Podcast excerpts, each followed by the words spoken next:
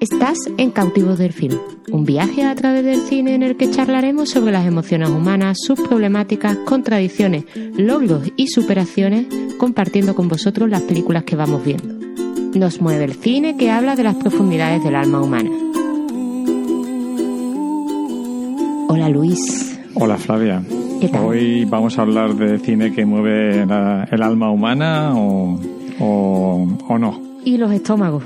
y los estómagos. Hemos tenido la suerte de ir al Festival de San Sebastián. Sí, la gran suerte. Además, bueno, tú eras la tercera vez que iba, pero para mí yo era totalmente neófita. Por eso en este podcast vas a hablar tú más. Yo, Claro, porque tus experiencias son más auténticas. Las mías ya son más de comparar con otros años. Eh, y este es un programa especial que de vez en cuando mm, nos vamos a salir de, de la temática habitual de hablar de cuatro películas sobre un tema, porque de vez en cuando pues, nos apetece romper nuestras propias reglas. Y cuando surgen cosas como pues ir a un festival o no sé, cuando ¿qué? llegue fin de año el repaso de las mejores y peores películas, por ejemplo. Uy, eso me suena. Entonces, hoy nos vamos a dedicar a nuestras experiencias en el Festival de San Sebastián, tanto cinéfilas como de periodistas, como culinarias. Sí, como culinarias, porque yo creo que todo el mundo sabe que en San Sebastián se come de PM. Nosotros no hemos podido todavía, en tres años, bueno, yo en tres años que he ido, todavía no me he sentado a un restaurante de esos de autor, De bien. porque los, los precios son más que prohibitivos. Cuando ganemos, cuando nos hagamos ricos con el podcast, ya iremos así, ¿no? Sí, así que tienen que colaborar en el Patreon, ¿no? ¿En el Para que Patreon? podamos comer. ¿Patreon? en ¿Eso qué es? Patreon. en el. Amazon. Eso. Más Esas que, cosas. que nadie nos ha hecho todavía una compra, ¿eh? Bueno, no por pero eso poquito a poco, ¿no? Sí, sí. Ujú, no Nada. sé. Bueno, venga, di el Hacerlo por Flavia, ya que yo soy un tipo odioso, hacerlo por lo menos por ella, que es una mujer encantadora. Bueno, eso de encantadora, no sé, cada vez me estoy alegrando más. ¿Sí? Sí. Pero no sea por mí. No, por ti no, tú me endulzas el carácter, chiquillo. Vale, perfecto. Muy bien. Eh, Entonces, pues eso, en lugar de hacer el típico programa o el programa habitual. Pero de la- espérate, ¿vas a decir el link de Amazon o no? Mm, sí, Amazon, ¿no? No sé, es. no sé cuál es. Es luislovelda.com Ah, sí. barra Amazon. O sea, que lleva mi nombre y no lo sé. Qué- Qué, Claro. qué desastre, ¿eh? Y. mm, Bueno, pues eso, luislovella.com, Amazon. Barra, Barra, Amazon. barra. ¿No? Sí. luislovella.com barra Amazon. Esto es Pues- una estrategia para repetirlo muchas veces. ¿Y eso ¿No? por qué?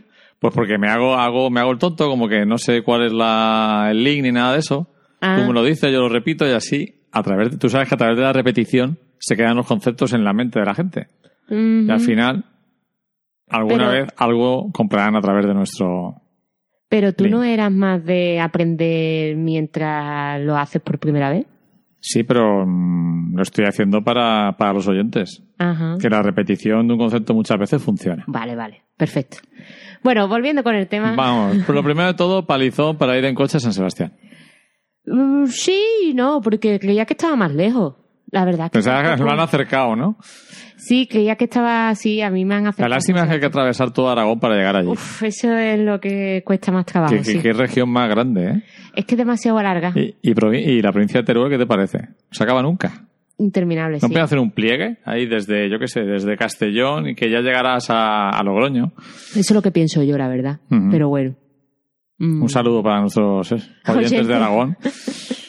Y... Ya hemos perdido todos los oyentes de Teruel. No, nos encantaría que nos lo quitaran cuando vamos de viaje. Luego, si quiere estar, que esté. Pero en ese momento que viajamos, pues hubiera un pliegue espacial Vale. y nos plantáramos rápidamente en San Sebastián. Bueno, son como siete horas, ocho horas, Eh, de camino son siete. más la, para, Más la paradita, paradilla. para comer, mear y todo esto. Más la paradiña, pues. Ocho horas y media, ¿no? Sí, que yo creía que eran más. Bueno, sí, Porque que a como está casi en Francia, Claro. A Lisboa tardábamos más. vamos, está más lejos. Sí. Sí. Y a Francia cuando fuimos a, A Carcassonne. a Carcassonne también tal. Hemos pegado unos viajes de carretera guapo guapo este año. No hemos cogido el avión No hemos cogido en todo el año. Yo creo que es el primer año en muchos años que no cojo un avión. ¿Y yo? Pero bueno, eh, son como se dan las cosas. Y llegamos allí, ¿qué es lo primero? ¿Cuál fue tu primera impresión al llegar a San Sebastián? Que además habías estado, pero de pequeña y No, no habías vuelto por allí. No. Eh, pues mi primera impresión, una ciudad súper limpia, súper bien. Claro, viniendo de Alicante todo te parece limpio. De Alicante y de Carolinas en concreto. En nuestro maravilloso barrio Carolinas, siempre tan limpio. Sí. Eh, pues eso, que mm, ¿cómo, ¿cómo lo recibí? Bueno, pues una ciudad, eso, bastante bien comunicada, bastante organizada. Norteña, autos- norteña, se nota Norteña. ese olor ahí a, entre, A brócoli. entre brócoli cocido y marisquería Sí, de la ría que entra ahí al lado del Cursal. Un moneo bueno, como tú bien como arquitecta dijiste. sí. No vi el peine del viento. No. Se me olvidó. Por poco no veo la concha, ¿Y por qué viste la concha? porque me lo dijiste tú. Porque me empeñé. Llevaba tres días diciendo, tienes que ver la concha, tienes que ver la concha. No, vamos a ver otra peli. Claro, yo es que nada más llegar, yo me, me puse bastante nerviosa, de hecho me estresé un poco. Sí, sí. Porque- me pusiste unos nervios realmente. Me puse dos nervios, tú me lo dijiste, porque, eh, bueno, cuando llegamos a esa magnífica ciudad, que llegamos en autobús desde el sitio donde nos quedamos a dormir, que eran Las Artes, Las artes, sí. Bueno, fuimos en plan pobre, nos quedamos en una ciudad dormitorio muy bonita, rodeada Sí. también de, de bosque. Y entonces, pues nada, llegamos a, al, al Cursal, que es ese moneo buenísimo, que tenía muchísimas ganas de, de verlo por primera vez, de vivirlo, de entrar en él, de, de, in- de incluso usarlo. Creo que te encantó bueno. en general el edificio. Es que me parece una pasada, vamos. Luego le pondremos una pega al edificio, que Sí, es el sí. Cursal 2. Eh, al Cursal 2 y al, uno- y a- al acceso del 1, Sí, exacto. porque no hay ascensores. Bueno, yo creo que sí que hay, Sí hay, pero, pero- no nos dejan usar a los que venimos de fuera. No, es que le dejan a los pobrecitos míos privilegiados que tienen problemas, diversidad funcional, ¿no? Y nada, que te iba a comentar entonces. Mm, Que llegaste allí, nos dan, nos, coges la acreditación Sí. Y... y Flavia quería coger la acreditación y meterse a ver una peli. Sí, porque yo, yo, yo pensaba que, que, que el festival era, mm, pues yo qué sé, como cuando vas a una WordCamp, ¿no? Que vas a la WordCamp y estás todo el día viendo charlas. Y tienes incluso un montón de charlas que tienes que elegir entre las charlas que hay a esa misma Eso hora. pasa en el festival, lo que pasa que tiene un condicionante que es que los pases eh, de prensa o de acreditados con el que entras con acreditación son fundamentalmente por la mañana, también Ajá. hay alguno por la tarde. Y nosotros si- llegamos por la tarde. Claro, llegamos sobre las seis o así. Seis, seis y media, sí. Entonces, si, si quieres ver alguna película de ese día, donde la acreditación no, no vale, pues tienes que coger las entradas antes de las tres. Claro, y entonces cuando nosotros llegamos, que fue como a las seis, seis y media, recogimos la acreditación, fuimos a pedir invitaciones para ese día y resulta que ya no se podía, que ya se tenían que coger las invitaciones para el siguiente día, que también habíamos llegado tarde porque eh, se recogían las invitaciones hasta la... Bueno, que se recogía por la mañana, ese sí. día por la mañana. Entonces ya se había acabado casi todo. Sí, Sobre porque la todo... gente estaba cogiendo invitaciones desde las ocho y media. Claro, y ahí Co- pegándose... Cogiendo invitaciones los que tienen acreditación Mm. y comprando entradas el público Exacto. general. ¿Vale? Que también Mm. hay muchísimo público porque otra cosa que te, saltando un poco de tema, otra cosa que te impresionó a ti fue eh, la pasión por el festival de los de Rodonostiarras. Sí, Porque para un cinéfilo, para un amante del cine, ver una sala enorme como el Cursar 1 eh, llena hasta los topes a las 9 de la mañana, que es la primera impresión que tuve yo del festival hace tres años, cuando vi la película de Iwan McGregor, eh, American Pastoral. sí. Eh, la verdad es que para un cinéfilo ver una sala de cine muy grande llena a las 9 de la mañana impresiona y alegra. Pues sí, porque además es que es como una hora que todavía te está tomando el segundo café, como digo yo, ¿sabes? Y en días laborables, además. Y en días laborables. Es una pasada. La verdad es que el ambiente del festival es una cosa que me maravilló desde el primer momento, porque después de, in- de, recola- de recolar acreditaciones que nos dieron el tochaco libro, Ujú. que vaya tela, Que lo dejamos, eh, dijimos, luego venimos a por luego venimos, luego venimos. Y, mm, y pesa, un, pesa un huevo el libro, ¿eh? Sí, además este año la, el branding del festival me gustaba especialmente, porque el año pasado sí que es verdad que nada más que se basaban en un color. Y este año han hecho un. A pesar que te referías a la bebida que daban, el brandy. Mucha gente no sabe lo que es branding. Vale, verdad, verdad, perdón. El branding Yo hasta es... que no hice el máster, a mí, a mí una asignatura que se llamaba branding y dije, ¿eso qué es? ¿Eso qué? ¿Eso qué lo que es? Pues el, el branding, señores, es eh, la imagen corporativa, ¿no? El- Viene de brand, la de marca. Mira, de hecho ahí está la bolsa del año pasado. Que era así como azulita.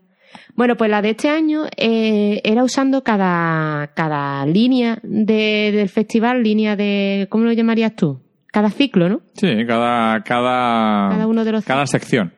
Cada sección, exacto. Cada Sección sección. Perlas, Oficial, Horizontes Latinos. Mm, Pues a cada una de esas secciones le daban un color. Y ese color pues estaba mm, formaba la le- las letras de, del hashtag. Del nombre, del nombre oficial en De la- inglés, del que es San. Sebastian eh, International Film Festival. Exacto. El SIF. El SSIFF. Sí. No es como el de Gijón, que es el más loco de todos, porque Sí. tiene una X en el nombre, y hasta que no te enteras que Gijón es Chichón. Yo decía, la X, que, que es de Cine X, el festival este. Claro, no sabemos, desconocemos muchas veces el nombre de las ciudades en el idioma del lugar. ¿Cómo es el de Alicante? Alacán. Ah, pero eso lo, más o menos se sabía. Sí, sí, pero que por ejemplo yo tardé en saber que San Sebastián era Donosti cuando era crío. Ah, es que antes tampoco lo, mm, lo difundían mucho. Era más, era menos. Se quedaba más en la gente del, del lugar. Mm. Bueno, entonces eso, que me ha gustado mucho la, la identidad corporativa de, de esta vez. Y también Que Era cada... con colorido, parecía, parecía rollo Adidas de los 80. Exacto, exacto. Y después cada tipo de acreditación, pues también tenía un color. Yo Que hay con- un huevo de, Hay un montón. de acreditaciones diferentes. Sí, está... La mía era verde, de prensa. de Ah, prensa no top.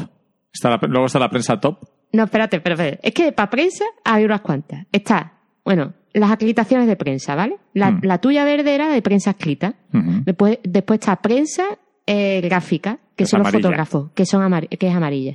Y luego está la prensa eh, marrón, que no sé lo que es, pero eso era de prensa también. Y luego está la prensa escrita VIP, que es la que tú quieres. Pues marrón igual es televisión.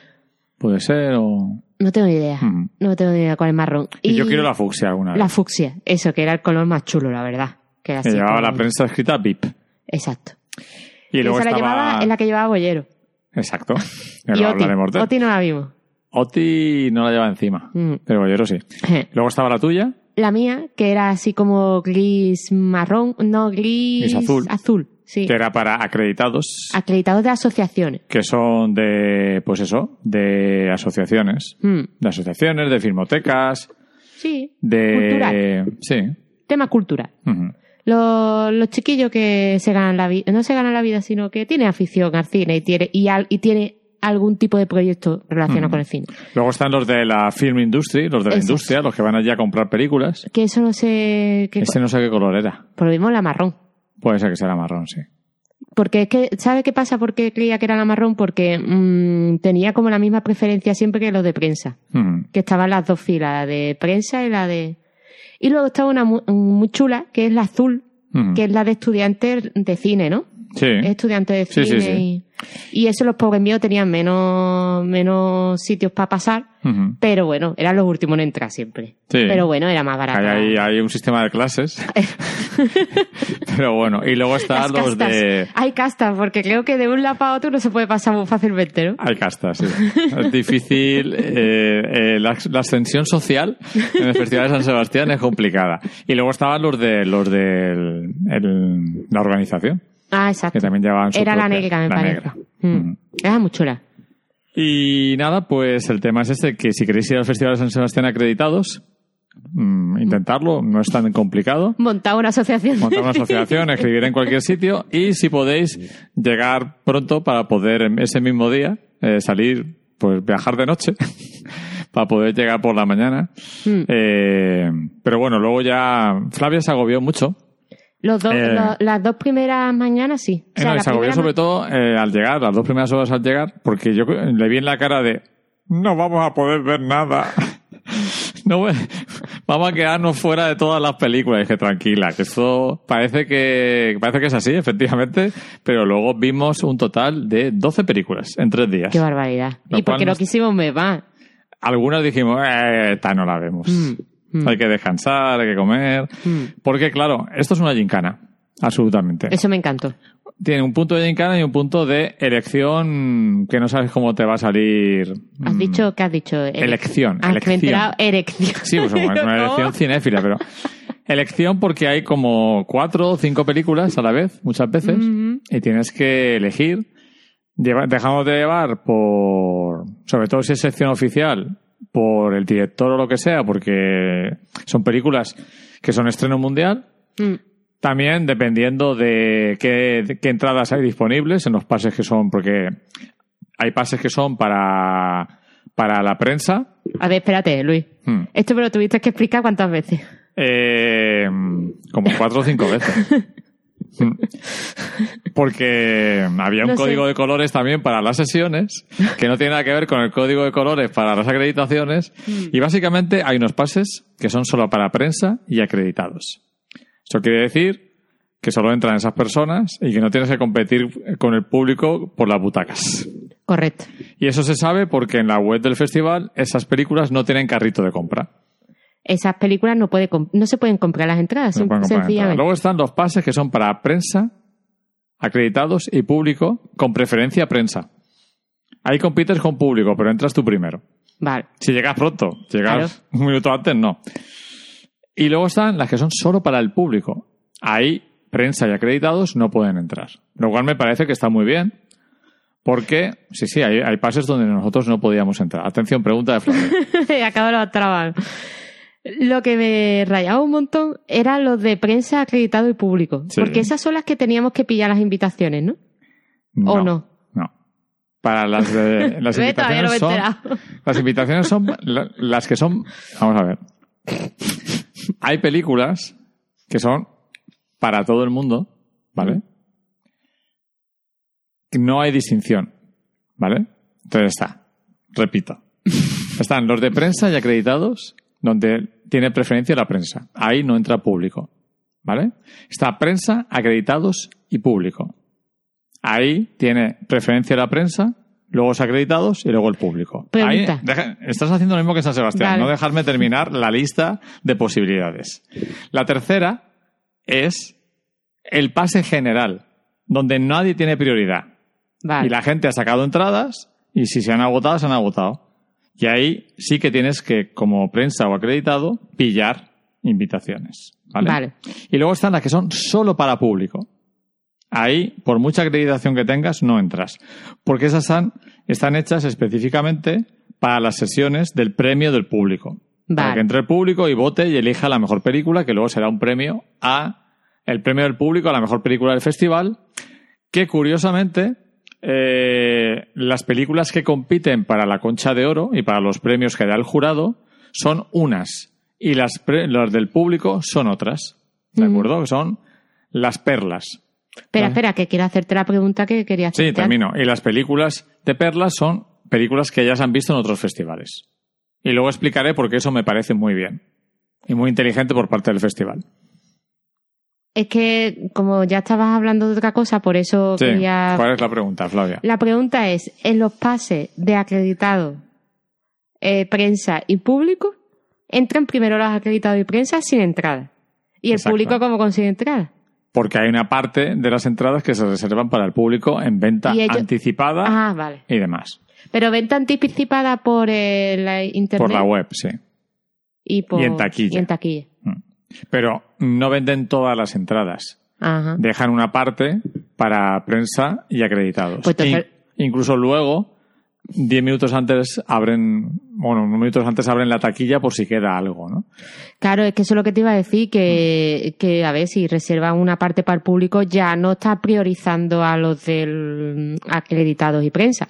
Eh, en la prioridad está en cuando la gente va a la sesión sin entrada. Vale, Ahí vale. tiene prioridad. Es un poco complejo. Es que es complejo. por Es eso. complejo porque el festival es muy complejo. Cuando estás ahí te das cuenta de lo difícil que es organizar eso. Pues sí, porque ¿cuántas secciones hay? Había Pues por lo está menos. la sección oficial, está el Perlas. Bueno, espérate. Hmm. Sección oficial compite. Sección oficial es competición, películas a competición con un jurado ¿Y, y que, específico, este año eh, presidido por Alexander Payne. y que se estrenan allí. Son de estreno mundial. Estreno mundial, sí. La siguiente es la. ¿Perlas? ¿Perlas? Que eh, eh, son películas que ya han tenido bastante buena acogida en otros festivales. Ajá. Toronto, Venecia, Cannes, Berlín, que son todos antes. Luego está Horizontes ese- Latinos. eh, luego está Horizontes Latinos. que esas, por ejemplo, son de origen eh, latino Sí, de Sudamérica. Mm. y eh, pueden competir también en la sección oficial o pueden ser perlas.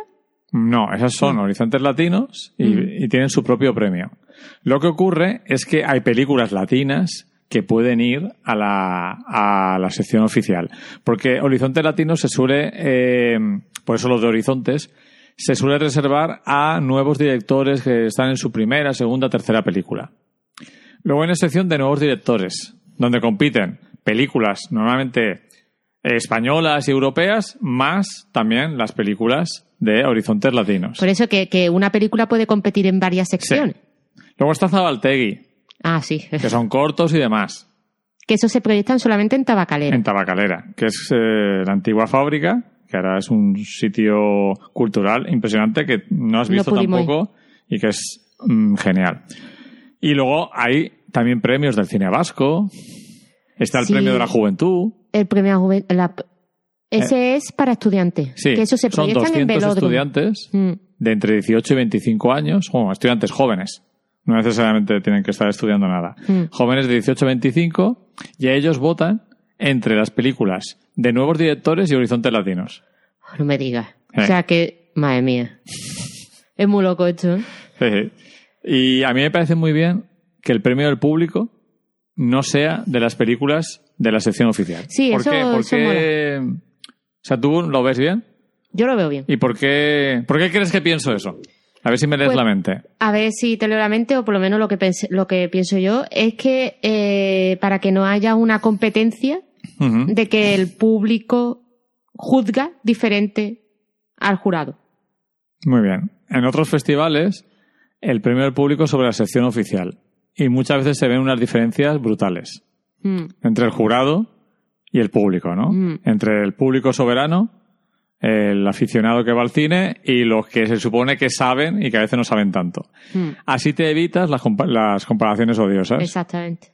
Eh, Yo lo veo nunca, claro, nunca puedes decir, no, el premio público le han dado otra. No, es que mm, ellos votan sobre otras películas. Además es interesante que sean diferentes películas y que el premio público sean películas que ya, ya han sido vistas en otros festivales porque así tienes la oportunidad de ver películas que a lo mejor no pueden llegar a tu país en estreno en estreno, pero que sin embargo han sido premiadas o, o interesantes en otros festivales. Y aparte, si te fijas, eh, para el público, la sección perlas es más atractiva que la sección oficial. Mucho más. De hecho, había bofetadas por las entradas de perlas. Mm. Porque ya sabes que ahí va a haber películas bastante buenas porque ya las han visto, han sido juzgadas. Ujú. Hay más cine comercial en perlas. Mm. Estaba la nueva película de Damien Chazelle. Sí. Estaba Ha nacido una estrella, de la que luego hablaremos. Estaba la de Spy Lee, el hombre, El el, Blacksman. infiltrado en el clan. Estaba Roma. Estaba Sister Brothers. ¿No? Sister Brothers. Sí, sí, estaba Sister Brothers. La Es que de hay- Jack Audiar con John Serril y Joaquín Phoenix. Hay muchas que, por ejemplo, de la sección de Perla no, casi no vimos, casi, bueno, casi no vimos, de hecho, porque es que era súper complicado conseguir las entradas y porque eh, los pases de prensa, los que podíamos entrar nosotros sin competir con el público, pues ya había sido. Ah, Eran en la primera semana, de, en la primera parte de la Está claro semana. que para ver películas de perlas con acreditado hay que ir a los pases de prensa. Exactamente. Porque en las de público es imposible. Y además que hay cinco pases de cada película y es que es imposible en conseguir la- las entradas, no sé, que vayan muy temprano y te den un número. O sea, no- más que ir temprano es que estar allí cuando no han llegado los demás. Porque a lo mejor un día puede que se hayan colado allí mm, 20.000 a las 6 de la mañana. Sí, de hecho luego hablaremos de lo que más nos gustó y lo que menos nos gustó del festival. Y lo que menos nos gustó fue la organización de reparto de entradas. Luego hablaremos de ella. Eh, y hay que decir que las películas se proyectan en Cursal 1, Cursal 2, eh, Trueba, que, es- que tiene dos salas también. Que nos fuimos. Nos fuimos, el principal, que era la antigua pasada. sede del festival, el antiguo Cursal. una Bueno, pasada. El, curs- el antiguo Cursal está al lado del principal. Mm. Eh, si meto alguna gambada que nuestros oyentes de San Sebastián no lo digan, ellos sabrán mucho más. Charlie Encina, un saludo. Luego están los príncipes, que son como 10 salas, ¿no? Sí, son 10 salas, pero creo que donde ponen el festival es en la 3, la 7 y en Mm. la 9, me parece, porque son las salas más grandes además. Y luego están los antiguos Berry, que tampoco fuimos, porque son, están bastante alejados. Me encanta que haya un barrio en San Sebastián que se llama Antiguo, que es el más nuevo. Y ahí, por ejemplo, en Antiguo Berry, en la sala 1, eh, puedes entrar con acreditación y las que ponen en la sala 2, olvídate. Son solo para público. Y nada, el primer día al final lo que hicimos fue un poco organizarnos. Sí, y bueno, No, la primera, la tarde, es que mm, buscar sitios para comer. el agollo que me entró, por ejemplo, fue porque hicimos un planning la semana anterior o hace dos semanas, en cuanto salió Mm. la agenda del festival, y en Google Drive hicimos un calendario magnífico con las, posibli- las posibles eh, películas a ver. Eh, y ahí no todavía no sabíamos que quién llegaba, las estrellas que llegaban en ese momento a- al festival, porque a Luis es como es un pase de prensa VIP, casi, Bueno. no, VIP no, pero tienen un, un pequeño privilegio, que es que a su email le llega un... Como a las 11 de la noche, te llega un email donde te dice mm, todas las llegadas al hotel Exacto, de famosos, las alfombras rojas y las Mm. ruedas de prensa. correcto. Con lo cual tienes que adaptar ese maravilloso planning a las entradas que quedan y a eh, las, la parte del glamour, ¿no? Eh, yo he aprendido que el año que viene, si vamos, me lo voy a llevar como el primer y segundo año, en papel. Sí.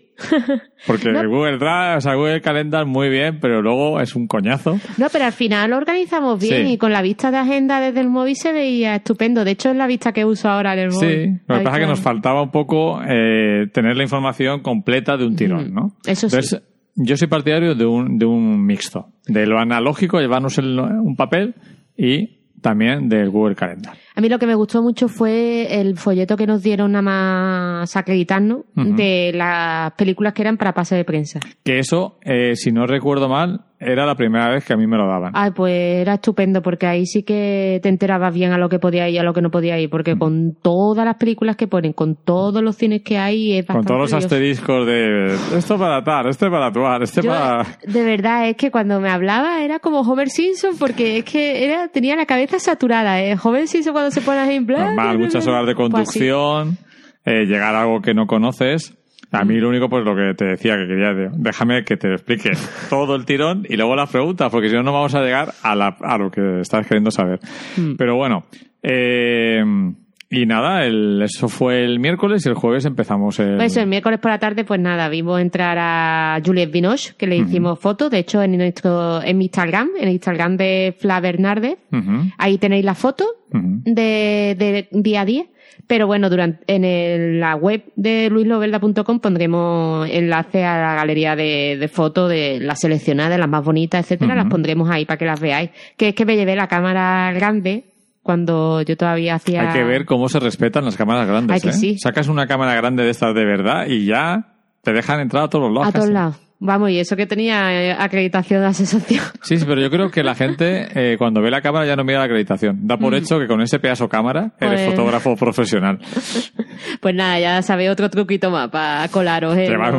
Hacer una inversión y llevar una buena cámara. Eso es nada, son 2.100 euros. Lo que nada, 2.100 euros. Quién no tiene eso. 1.700 más la cámara que era 1.200. Pues sí, unos 3.000 euros que os tenéis que llevar equipo fotográfico encima. Claro.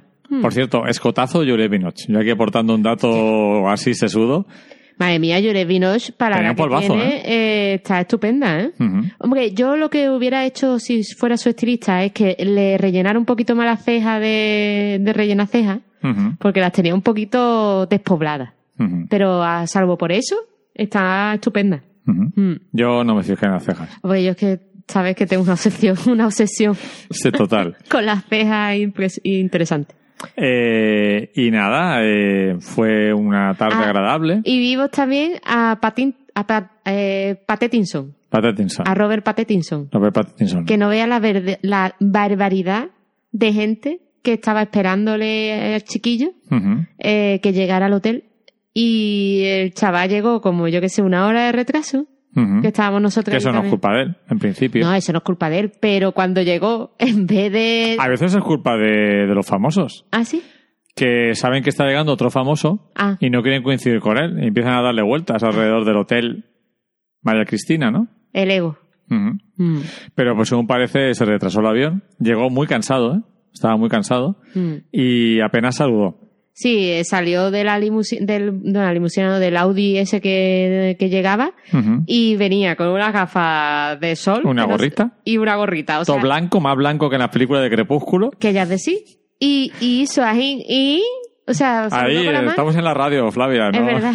¿Qué es lo que hizo? Movió la mano. movió la mano y se metió para adentro. ¿Qué te pareció el ambiente de los compañeros de, pre- de prensa gráfica ahí luchando por una foto? Uy, eh, había un chaval, o sea, una, pare- una pareja, ¿no? Una pareja de. Hay que decir de que, bueno, en el hall, en la entrada, antes del hall, eh, a los dos lados se pone la prensa gráfica Exacto. y los que no somos prensa gráfica, pues intentamos colarnos Hmm. con la... en- si no hay mucha gente, si no hay mucho aglomeración de fotógrafos, te dejan pasar. Mm. Vimos también al colega de seguridad con las vallas, cerrándolas, abriéndolas, Sí. porque había verdadero pánico a que las fans saltaran las vallas y se fueran hacia, hacia, Hacia- a, a morderle el cuello, ¿no? Eh. Al vampiro. Eh, sí, y lo curioso sobre todo fue que esta, esto- esta gente que estaba trabajando estaba mm, escribiendo lo que iban a decir por si hacían conexión en directo con la llegada de Pattinson, que había unos de Antena 3 allí y tal. Y al final, claro, nadie hizo conexión en directo, simplemente grabaron una pequeña entradilla de que había llegado, pero casi que no lo habían visto. O sea, que, que habían grabado pues la salida y la entrada al hotel, que fue como, yo qué sé, 10 segundos. O sea, Una chica de televisión que dijo, bueno, por lo menos no hay que montar, porque solo tenemos un plano de 10 segundos. no hay mal que por bien no vengan. Y, nada, ese, y ya luego de ahí ya nos fuimos a casa. O sea, al hotel. No, porque cenamos en el, sí, fuimos a cenar, ¿no? Primero al Gorriti tomamos. Fuimos al- a mi bar de cabecera en el mercado de San Sebastián, el Gorriti. Que es nada más que fuimos una vez. Tomamos unos pinchos, sí. Y le pregunté que cómo se llamaba eso de la sidra, porque claro, en Asturias se vende por, por botellina y allí se vende por pote. Por lo menos es lo que me dijo ese hombre que se vendía por pote. Y digo yo, ¿pote? ¿Eso qué es? Y claro, era un vasaco Ujú. de sidra que mm, tampoco era un vasaco, era como un cooling para Se podría escribir un diccionario muy grande de cómo se dicen las cosas de comer y beber en cada lugar de- del territorio Corto. español. ¿eh? Mm, corto, chato, Porque además ahí tienen el zurito, zurito. que es eh, de cerveza, creo. Sí, el... Bueno, y el del, el del, el del gorriti te dio una, cuando dijiste, ¿pero esto qué se vende? ¿Por vasos, por botellas? ¿Y qué te dijo el del gorriti? Me dijo, bueno, si quieres te lo vendo por caja. por, por cajas o por docenas de cajas. Ahí ya Muy estaba, vasco. ya, ya estaba el, el Ujú. carácter vasco ahí haciéndose de, de notar. Y luego Eh, te ve a un sitio chulo que descubrí el año pasado, el Bordaberry, de eh, Ah. tapas vascas, que es un concepto difícil de encontrar, hmm. porque En son, el norte en general. son platitos pequeños de comida más o menos tradicional eh, de la tierra y, y fue, bueno, fue un buen acercamiento a la cultura gastronómica. Sí, ese estuvo muy bien. El ravioli estaba magnífico. Eh, ¿Qué más tomamos? El solomillo. Mm, eh, un pescado que nunca me acuerdo, que ahora no me acuerdo cómo se llama, pero que también estaba muy rico, que era Xavier, Chapier, cha- algo así con X. Xavín o Chasí, no sé, algo así. En fin, que muy bien. Además nos sentamos en la barrita, que normalmente se, te se comía de pie ahí. Y muy bien, la verdad. La verdad es que estuvo muy bien. Y luego ya pues volvimos a Las Artes, a nuestro querido hotel Chartel. Chartel. como dicen ellos. Bueno, como dicen ellos, como se debe decir. Yo lo digo mal, Chartel. Es Sí, Chartel. nosotros lo decimos mal. Y bueno, un sitio muy tranquilo, la verdad es que no se oye nada, ¿eh? Y No. ya nos levantamos muy temprano, desayunamos, Sí, cogimos autobús y nos fuimos corriendo a, a pillar entradas para ese día y para el siguiente sí y a ver la primera película del festival. exacto. que Vale. como hace mm, como en el 2016 fue en el Cursal 1 Ujú. y vimos la película High Life A las nueve de la mañana. a las 9 de la mañana. Así, a empezar, una hostia en la cara. ¡Pum! Ciencia ficción de la dura. De la dura dura, ¿eh? Eh, una película protagonizada por Pattinson Ah. y por Julie Binoche Mm. y por una chica muy guapa. Sí, la no me acuerdo cómo se chica llama. se llama, si te la digo ahora mismo, se llama Mia Goth. Mia Goth. Mm. Eh, y dirigida por Claire Denis. Sí que Flavia no sabía nada de esta directora. no. Tú cuando viste la película, ¿qué, ¿cuántos años le echabas a Claire Denis? Yo le echaba unos 55, una cosa así. 55, 60. Le echaba yo. Sí, ¿no? Bueno, tampoco te equivocaste tanto. Sí, me he equivocado. Yo pensaba que le echabas como 35 o 40. No, no, pero me he equivocado en 20 años. Tiene 71. Tú, o sea, viste la película, es muy chulo Hmm. ver la película de las 9 de la mañana y luego bajar a la, a la sala de prensa Hmm. del festival eh, y tener una rueda de prensa con el director y los actores de la película que acabas de ver. Y Bueno, tú te encontraste una venerable mm, señora, Señora, señora parisina francesa que en ese momento me la imaginé en su piso parisino súper enorme, cuando normalmente los pisos parisinos es un lujo tener un 30 metros cuadrados. montando Normal- fiestas. Normalmente son 19 metros cuadrados o menos. Y me la imaginé montando fiestas de estas en plan cena de los idiotas o en plan... De yo- artistas ahí. o de artistas, ¿sabes? Así eligiendo cada, cada cena a un invitado especial al que hacerle preguntas y hablando así muy muy francesamente, ¿no? Muy oh, es que pas, sé cómo se, se hace esto, ¿no? Así, muy así. Pues sí, ese Te tipo de sorprendió parisina. encontrarte que- con que Claire Denis es una señora de cierta edad. Sí, hombre, y además muy de su generación francesa, ¿no? O sea, estos de 70, 75 años, que claro, es diferente que, a- que, que la generación de 70, 75 años de aquí de España, ¿no? Que es como casi totalmente lo contrario. Allí es mucho, es un país que, claro, teniendo la, la educación y la, y la historia que tiene, de nivel pues, cultural y económico que, que no había en y la apertura de mente, ¿no? O sea, yo no he conocido a personas que sean tan abiertas de mente como esta mujer, sobre todo viendo esa película. Por eso me creía que tenía mm, 50, 55 años. Luego, si quieres, hablamos de la película, pero podemos hablar de la transformación física de Robert Pattinson, de su llegada a la rueda de prensa. Madre mía, madre mía. Yo cuando lo vi en la rueda de prensa digo, no me lo puedo creer, vamos. O sea, aún así tenía ojeras y los pelos despeinados, pero es que estaba muchísimo mejor. No sé si iba maquillado, pero impresionante. Posible, ¿no? Porque es una aparici- aparición pública, esa gente siempre se maquilla, ¿no? Cuando Sí, ¿no? No sé. Pero es un maquillado desaliñado. Y la verdad es que es chico muy guapo, ¿eh? muy fotogénico. En, en la realidad eh, gana más que en la pantalla, ¿eh? creo. Porque a mí en la pantalla tampoco siempre sale muy pálido. Y, ayer, y ese día no estaba. Era estaba el- único bien. chico de la mesa. Luego Sí. estaba la directora y tres actrices. Estaba Juliette Binoche, Roth y la polaca, La polaca. que no había visto la película. Eso es una cosa que también te llamó mucho la atención. Claro, porque el pase de público, el estreno donde ellos iban, van, era justo después. Ujú. Porque el que nosotros vimos era de pase de prensa, que era solamente prensa y por tanto nada más que podían entrar a la prensa y no iban Claro. ellos. Luego de la rueda de prensa y por la tarde o, o después de la rueda de prensa era el pase de- con el público. Correcto. Entonces ahí la, la polaca, que tiene una actriz polaca que tiene muy pocas escenas, eh, no había visto la película. No, dice, no puedo hablar de la película porque la voy a ver hoy por primera vez. Mm. A mí lo que me- no me gustó de las ruedas de prensa en general, sobre todo en- esa, es que había mm, muchos periodistas jóvenes. Y la verdad es que preguntaban tonterías. Mm, había como de a lo mejor 10 preguntas, pues tres eran interesantes. O sea, menos de la mitad eran preguntas realmente sobre la película. Y aparte todas las preguntas iban dirigidas a Pattinson o a la directora. Exacto. Y sobre todo a Pattinson. Cuando Pattinson realmente creo que tiene poco que contar ahí. La directora creo que es la que más... Mm, La directora muy educada, cediendo siempre la palabra a sus actores siempre que podía. Y luego el coordinador de la mesa redonda, o sea, de la, de la, El amigo de Luis. de la rueda de prensa, mi amigo, me hice muy amigo de él, eh, Pacharlo, como dirías tú, eh, sí que tuvo un buen detalle ese día que fue preguntarle por su cuenta a él cosas a los que no habían hablado. Claro. Sí, porque a veces los periodistas pecan de, de demasiado egocéntrico y Ujú. querer preguntar siempre a la estrella. ¿no? Y es más que buscar el interés que tener allí a una serie de profesionales que puedan hablar de, de cosas muy interesantes, porque al final era una mesa redonda. Y una cosa que, que me dio rabia es que cuando más cómodos se estaban sintiendo las personas de la mesa, o sea, el Pattinson, todos los actores y la directora, incluso Juliette Binoche, porque en esta, en esta rueda de prensa estaba Juliette Binoche, que, tam- que, no- que la, ayer, el día anterior, la vimos entrar con otra película. Eh, estaban realmente a gusto. Ujú. Y en el momento en que está realmente a gusto, termina la rueda de prensa. Entonces, claro, Para mí son demasiado breves. sí. La Media sí. hora es demasiado poco tiempo. Mm. Mm. Y más si es una película, es una pregunta desarrollada. Y a esa mujer le gustaba hablar con Sí, buena sí, sí, francesa. no, cada respuesta era... Además, mm, discutía casi con, con quien había preguntado. Sí, había porque la película, la la que vemos, le preguntaban, es demasiado cruda, demasiado sexo, demasiado...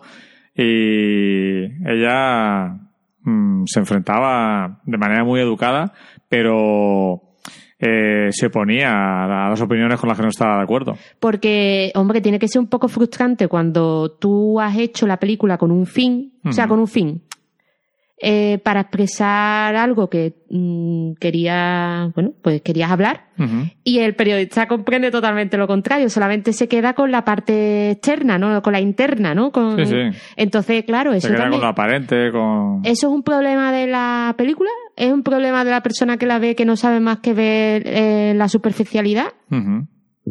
¿Qué opinas, Luis? Pero yo creo que el tema es que la película es bastante provocativa, bastante polémica. Eh, sobre todo, no se anda con nada políticamente correcto. Tiene dos o tres escenas que van a llamar la atención cuando se estrene. Una protagonizada por Juliette Binoche y un, un objeto que seguramente Claire Denis también tiene en su apartamento. Sí, nosotros sospechamos que, que el objeto era de ella. Mm. Y luego la, la escena de... Hay una escena en la que Juliette Binoche transporta un fluido. Vamos a dejarlo ahí. Y nada, ¿qué te pareció como primera bofetada de festival? Dijiste, ¿esto va a ser todo así? Eh, ¿Qué me pareció? creo que al final la película más provocativa de todas las que vimos. Sí, sí, sí, era la, fíjate, la primera a la frente. Recordar Pues- High Life. High Life. Sí, mira, ah, lo que quería puntualizar que antes te quería cortar. Em, la eh, tenemos en Letterbox Mm. tanto Luis como yo, bueno, lo he, he creado yo la lista, pero bueno, me ayuda Luis. Eh, tenemos una lista donde hemos subido todas las películas que hemos visto en San Sebastián. ¿De Ujú. acuerdo? Si os metéis en mi eh, usuario de Letterbox, que es Fla Bernárdez, ¿vale? Ujú. Igual que el de Twitter, igual que el de Instagram, etcétera, eh, os vais al apartado de listas y ahí tenéis una que es eh, 66 SSIFF y la descripción, pues las películas que hemos visto, eh, tanto Luis como yo, en el, en el Festival de San Sebastián. Y está por orden de, de visionado, ¿vale? Primero están las que primero vimos y eh, etcétera, ¿vale? Así que nada, si queréis tener la referencia a todas las películas que hemos visto, pues ahí las tenéis, ¿de acuerdo? De Eh, momento no... De momento no tiene fecha de estreno en ah, España. oh. Eh, pero se va a ver también fuera de concurso en Sitges, porque esa es una película que vale para San Sebastián y para Sitges. Sí, es verdad, porque como es ciencia ficción, mira, pues me pareció una película provocadora, valiente. De hecho, en Twitter también pusimos una, un hilo con las impresiones de cada película nada más, casi nada más salir. O sea que lo mismo ahí ve- La impresión inmediata. la impresión inmediata, porque hay veces que cuando hablas una de una película te va gustando más, ¿no? Es como esas O cosas menos. o menos, exacto. Que son de esas cosas maravillosas, ¿no? Que, que ocurre con, con el cine cuando interactúas hablando de él. Y, y bueno, me quedo con eso, con la, con la anécdota, ¿no? De que mm, salió mucha gente del cine incomodada, es una película incómoda. ¿vale? Por ello también aplaudo que sea así, porque en esta época eh, hay pocas películas incómodas que te retuerzan, ¿no? Como la que viste tú ayer justamente La- en... Sí, una película japonesa que ganó la Palma de Oro en Cannes en el 83, Ujú. que nunca la había visto y que me dejó Catacroker, que es la balada de Narayama. Una película crudísima que muestra a los seres humanos como animales, pero no por una maldad burguesa o una maldad eh, elaborada, sino por la mera supervivencia. ¿no? Mm. Y esta es una película, la de High Life, que tiene un aspecto y un- una estética de ciencia ficción, Mm. pero realmente sus preocupaciones son otras, son la maternidad, son el, el- el sexo, el, El- deseo, como decía ella. El ¿no? Eh. deseo, el comportamiento que tenemos una serie de seres humanos cuando sabemos que vamos a estar ahí, que vamos a morir ahí. Claire Denis además dijo que, que no era una película sobre el sexo, que era una película sobre el deseo. Exacto. Claire Denis ha ganado un premio en San Sebastián, el- la FIPRESTI, la Federación Internacional de Prensa Cinematográfica, le dio el premio a la mejor directora del festival. Y yo es una película que recomiendo para aquellos que les guste la ciencia ficción dura y las películas provocativas, las que no te van a dejar indiferente. Exacto. Nada, pasamos con la siguiente, ¿no? Pues la siguiente, si no recuerdo mal, fue Entre dos aguas, ¿puede ser? Entre dos aguas, correcto. Que la vimos sin saber que sería la futura Concha de Oro eh, del festival, el premio más importante. Sí, de hecho vimos el pase de prensa también. Ujú, el primer pase 12. que se Bien, hacía. Este día vimos a las 9 la peli, a las 11 la rueda de prensa y a las 12 Hmm. sin movernos del cursal. Sí, porque además también fue en el Cursal 1. Ujú. Entonces, bueno, esas escaleras del Cursal. Madre mía. Arriba, para abajo. Exacto. Haces Y- ejercicio en el festival. ¿Eh? Que haces ejercicio. Sí, sí, que aunque yo, estás muchas horas sentado, también estás muchas horas corriendo de un lado para otro. yo creo que, que he venido más delgada, ¿eh? Del Sí, sí, festival sí. Y, no, y no es broma. No, no, no, porque Mm. aunque comes, también dormir- duermes poco, Uf, te duermes mueves poco. ¿eh? mucho. Mm. Pero la verdad es que lo decíamos eh, a la vuelta.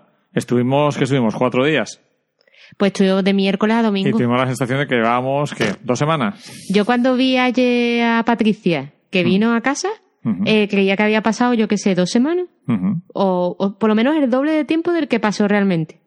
Y me está pasando también estos días con la cantidad de cosas que tenemos. Pero bueno, eh, es, es el- lo que ocurre cuando vives los días mucho más intenso Correcto. y haciendo cosas muy diferentes a lo habitual. Sí, esa es la sensación de que el tiempo no es relativo. es nuestra amante ni nada de eso. Es un- Que ha sonado así raro que quiere Patricia. La- la- es nuestra chica limpiadora. Ahora suena peor, ¿eh? ¿Por qué tiene que especificar tanto las cosas? Porque la gente que no va a saber dice, ahí está Patricia. Estos burgueses que... Luego lo puedes cortar si quieres. Estos burgueses Tú que... córtalo esto.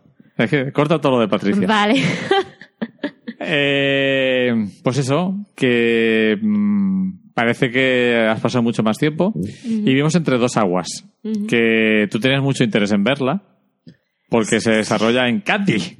Are- No, pero eh, me dijiste que se sa- desarrollaba en San Fernando. Lo que no sabía, lo que no sabía y lo que no se esperaba es que eh, se desarrolla en el barrio de la cacería de ocio, que es un barrio que curiosamente te llevé a ti a comer.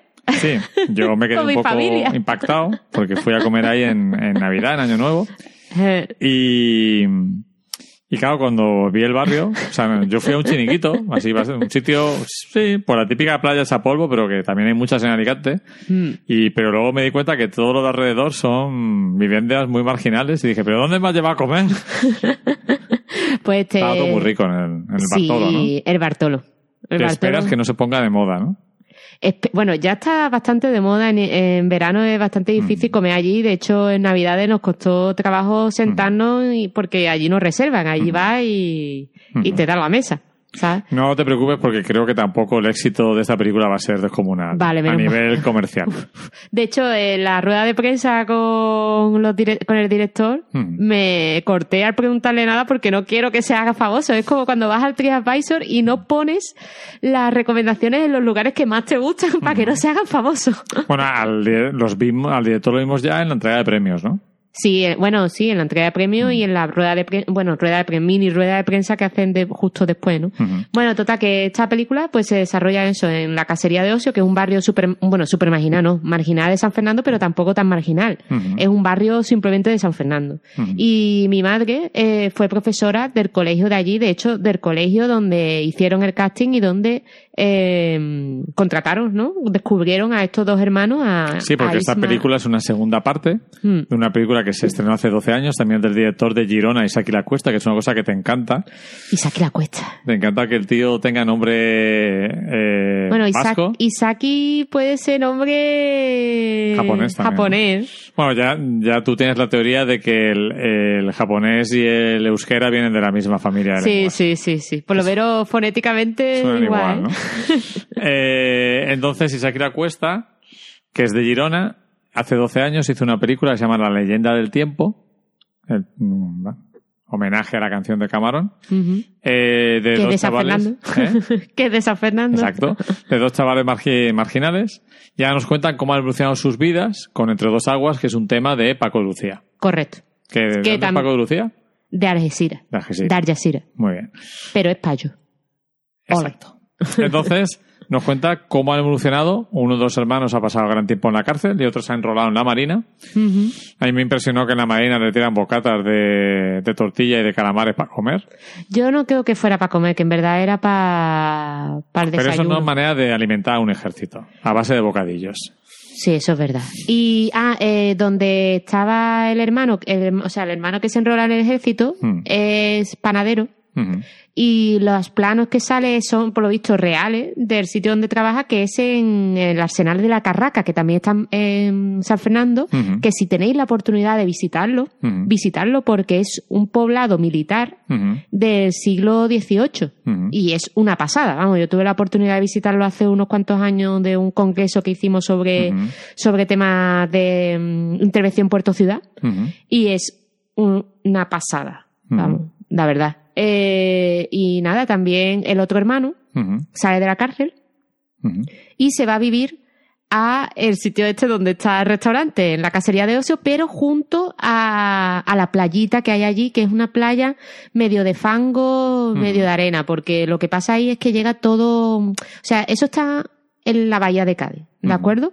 Y esa parte, Vayamos por parte. Eso está en la Bahía de Cádiz. eso es, es San Fernando, o sea, esa parte de San Fernando es pegado a la bahía de Cádiz, pero es la, es la parte donde llegan todos los desechos de la de tanto de, de los astilleros de Cádiz y de Puerto Real como lo- el de San Fernando. Bueno, no, el de San Fernando no llega tan ahí porque está más, más O sea, interior. mejor no bañarse ahí, ¿no? No, ahí no, no recomendamos el baño. De hecho, es una playa donde atracan, eh, donde están las barquitas de pescadores de la bahía. ¿De acuerdo? Tú cuando estuviste allí viste que estaban ahí todas las barquitas y tal, y es fangosa. No es una playa de, de ir a la playa. Y eh, las casas donde está este chico son justo al lado, son unas chabolas que hay, que están justo al lado de este chiringuito, que hay varios chiringuitos ahí para, para comer. Sí. Mm, y ahí son, que son de colorines, bastante chulas y tal. Y ahí es donde vive el chico. Y justo detrás hay tres torres que se hicieron ahí saltándose el pego. Sí, de la- de viviendas. Exacto, que también aparece en la película. De hecho, hay una fiesta durante la película desarrollada en uno de los áticos. Que no sé muy bien en qué fase legal está, si los van a tirar, porque las declararon ilegales. Si los van a tirar, si no los van a tirar. Eso totalmente rompe la estética de la bahía, porque si vas a cualquiera de los dos eh, puentes que atraviesan ahora mismo la bahía de Cádiz, de mm, Cádiz a, San Fern- a Puerto Real, ves esas tres torres que es como, mm, oh my god, ¿qué Sí, pasa que se aquí? salen totalmente de, Sí, por- del paisaje Mm, habitual. exacto. Bueno, y la película hay que decir que, que por un lado es muy complicado lo que ha hecho Isaac La Cuesta, Mm, que es coger actores no profesionales eh, haciendo de sí mismos, hacer de uno mismo, yo creo que es lo más difícil y que resulte natural. Y yo creo que la película es natural en todo momento. Sí, además la conversación esa que tienen con una serie de amigos es que yo te lo decía, digo, es que hablan así. O sea, de hecho a veces no los entiendes cómo hablan porque están relajados. Y eso creo que es una virtud, porque conseguir la relajación cuando una cámara detrás y encima una cámara de cine, que no es que eh, sea un, que le digan que sea un documental. Vale, la película sí que es verdad que es semidocumental, pero se ve claramente que, que es con Sí, lenguaje está de cine. dramatizado, está Sí, dramatizado. está dramatizado. Entonces, eh, además es cierto, porque cuanto más gente hay hablando, menos se les entiende. Cuando son conversaciones de dos a dos, o sea, de uno a uno, de- se entienden bastante mejor. Y tú dijiste, tienes una teoría de por qué estos actores consiguen ser naturales. Y es porque, según tú, este tipo de personas, en el fondo, siempre están un poquito actuando. Correcto, es que en Cádiz, no sé si en general Andalucía, pero en Cádiz concretamente, eh, nos gusta mucho el teatro. De hecho, tenemos los carnavales eh, y una de las modalidades es el cuarteto. Entonces, claro, esta gente además, siendo de, de origen gitano, etcétera, allí, pues claro, esa parte del artisteo, del, del actuar y del interpretar, ¿no? Tanto sea una canción como un papel, creo que, o sea, o sea, no es simplemente el hecho de interpretar para, para pasártelo bien. Es el hecho de interpretar para sobrevivir. ¿no? Porque claro. Eh, tú en el trabajo también actúas, incluso está eh, claro. mm, cuando este chico haya cometido algún delito por el que desgraciadamente lo metieron en la cárcel, seguramente también estaba actuando ahí, en el juicio actuó, etcétera, ¿no? Entonces, mm, creo que es un poquito la, analogía, ¿no? Que puedes que tener que al final tu vida es un poco actuación, ¿no? Y esta película, aunque sea casi documental, es actuación. Aparecen sus tres hijas reales en la película, su mujer. Y yo la pega, la pega que le pongo es que está demasiado alargada. Mm. Eh, hay conversaciones que se repiten demasiadas veces. que, que ya, ya, ya lo sé. Correcto. Y bueno, yo creo que va a tener un problema cuando se estrene, que nosotros tuvimos la suerte de, como todas las películas del festival, eh, mm, se proyectan con subtítulos en inglés si la película es de otro idioma que no sea inglés y con subtítulos en castellano si la película es en inglés. Entonces, nosotros, mm, especialmente yo, eh, agradecí mucho los subtítulos en inglés para entender lo que decían. Y los Sí. subtítulos en inglés no van a estar cuando se estrene la película. Yo creo que le entendió mejor Alexander Payne que yo, por ejemplo, porque directamente yo no miraba los subtítulos en inglés e intentaba comprenderlo. Y fíjate, Sandra Payne está todo el tiempo leyendo. exacto. Y entonces, imagínate, eh, mi ca- la casa de mis padres está a 7 kilómetros del sitio donde se rueda la película. ¿vale? Y voy bastante por ese sitio. Yo a veces no comprendía a los, a los actores porque también comprendo que estaban excesivamente relajados y que no son actores profesionales, no tienen por qué saber vocalizar. O sea, ellos actuaban mm, Sí, como son. como son. Y eso Y se- de hecho fue muy bonito verlos entrar Sí. eh, por la forma roja. No, no, no había casi nadie Mm. esperándolos, pero nosotros sí. Sí. Y eh, el Irra es una pasada, ¿no? Es una pasada, todo chiquitito, todo Ajá. gracioso. Y otra cosa mm, que me, me ha faltado en la película Sí, lo comentaste. es que, mm, a ver, mm, no sé si será seguramente intencionado, pero me hubiera gustado un poquito más de planificación a la hora de rodar los planos, Mm. porque la riqueza natural que tenemos en la bahía de Cádiz, en ese sitio en particular, aunque sea un tema crudo, etcétera, es una pasada. Y me gustó mucho más, por ejemplo, como lo hicieron en la Isla Mínima, que también habla de una desgracia y un horrible y lo mal que se vive allí. Es que en Cádiz, precisamente, yo creo que lo que muestra es que tan mal no se vive allí, incluso siendo chabolista. Sí, no, explicas, explicas, eh, lo explicaste muy bien al salir, Mm. que no solo porque la película hubiera sido más bella, sino que hubiera explicado eh, lo que estás diciendo. Que aunque la situación es muy complicada, vives en el paraíso. Mm, es que es un paraíso donde vive ese Esto hombre. lo que comentaste más de una vez que en algunos momentos siempre se ha dicho, ¿no? Mm. Que Cádiz parece La Habana. Pues sí. De hecho, luego vimos otra película que es la de Black is Belza. ¿no? Que sale en La Habana. Sí. Y, mm, y es que era el malecón de, o sea, el malecón de La Habana es la eh, Campos del Sur de Cádiz. Es súper parecido. Entonces, pues, eh, la verdad es que no sabíamos que iba a ser la ganadora, evidentemente, No. pero fue sorprendente. Mm. Y bueno, no, no podemos decir que nos disguste ese premio, aunque tenemos otra que nos gustó más. Tenemos otra que nos gustó más, pero es una película que valoramos eh, cómo se ha hecho y que entretenga, a pesar de lo durita que es. No durita, sino durita de ver. Y, y que es una película que si no hubiéramos visto en el festival no la hubiéramos visto. Nunca. Exacto. Y los... ¿Te han entrado ganas de ver la primera?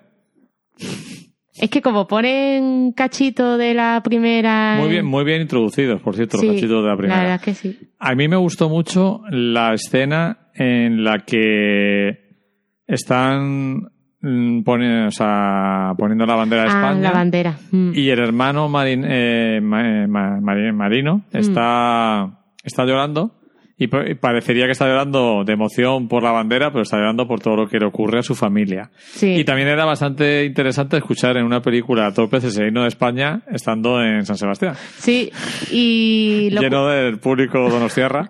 Se sentía un poquito incómodo. Sí, además es que en varias ocasiones escuchamos un Cádiz en el festival, ¿no? Que era Mm. como también muy loco, viendo una película sobre algo que pasa en el sitio donde viven mis padres, como a más de 900 kilómetros de distancia, ¿no? También es como muy raro. Para ti fue raro, ¿no? Que de repente meterte en una película que es Cádiz total, estando muy lejos de allí, ¿no? Pues y nada, sí. luego ya nos fuimos a comer. Pues sí, nos fuimos a comer, que ¿dónde fuimos a comer? ¿Dónde nos fuimos a comer? Bueno, fue- este un día fuimos a un sitio de menú, no sé si fue ese. Este... Que fuimos a un sitio de menú que nos recomendó el maravilloso Charlie Encinas, nuestro Sí, este fue. Cicerón en, en San Que Sebastián. me di un cocazo en el, en el servicio interesante. Y que te pediste una botella de sidra. Me metí, me metí una botellina de sidra entre pecho y espalda y Bien, como, ya no estoy, como ya no estoy acostumbrada mucho a beber, Y comimos muy bien por un precio bastante asequible, como La- 11 o 12 euros era el menú. sí. Y las habichuelas pintas esas están Mm, y buenísimas. el bacalao, muy Y el bueno. bacalao y el escalope. ¿Te acuerdas del escalope de? Sí, que yo bueno no dado un duro porque a mí los fiestas empanados en principio no me gustan, pero he descubierto que los de tu madre y los de ese sitio están muy buenos. Claro. Claro. Y luego corriendo otra vez. Corriendo otra vez que vimos como la película que menos nos gustó del festival, ¿no? Sí, esa la vimos porque no había, no había manera de ver Roma. Que en la de película... Cuarón, que estaba soli- so- muy solicitada porque por- probablemente si Netflix no cambia de opinión, nunca se va a ver en salas de cine, salvo en, en Nueva York y Los Ángeles, cuando la estrenen para entrar en la carrera de los Oscars en diciembre. Sí, además una película que por el mismo Cuarón que dijo el mismo Cuarón que está hecha para verse en pantalla grande. Lo que Claro. pasa es un poco extraño que, que una película pensada para pantalla grande sea estrenada solamente en pantalla Pequeña. pequeña. Qué pena. Eh, eso es un, un tema de otro podcast, Vale. para otro para otro capítulo, ¿eh? porque da para hablar. Hola gente, eh, quería deciros que ya está a la venta mi nuevo libro, Diccionario de Directores del Hollywood del siglo XXI. Es un libro en el que he puesto mucha ilusión, donde repaso pues los principales directores y directoras que están trabajando en Hollywood en estos tiempos. Y es un libro del que estoy muy orgulloso, bastante más, todavía más profesional que el anterior, porque viene publicado por TIB Editores, que es la editorial de cine para mí de referencia en España. Eh, si lo queréis conseguir, lo podéis encontrar en luislobelda.com barra libro y ahí pues seguir los pasos y mm, pues sería un placer que estuviera en vuestra maravillosa biblioteca de libros de cine y demás. Me encantaría que un ejemplar eh, estuviera en esa biblioteca. Muchas gracias a los que lo vayáis a comprar y especialmente a los que lo compréis y luego lo leáis. Eh, nada más, eso era. Un abrazo a todos y a todas. Y vimos la película más floja de todas las que tuvimos la ocasión de ver, que era Enigma, una película chilena. Chilena peruana. Chilena, chilena. A ver, vamos a ver. Eh, que pensábamos que era una cosa y luego era otra. Mm. Pensábamos que iba a ser más thriller, más mm, crítica a la televisión basura, Mm. porque realmente está hablando del asesinato de una muchacha que quieren hacer un reality show sobre ese tema Mm. y contacta con la familia, pero se convierte más bien en un drama familiar.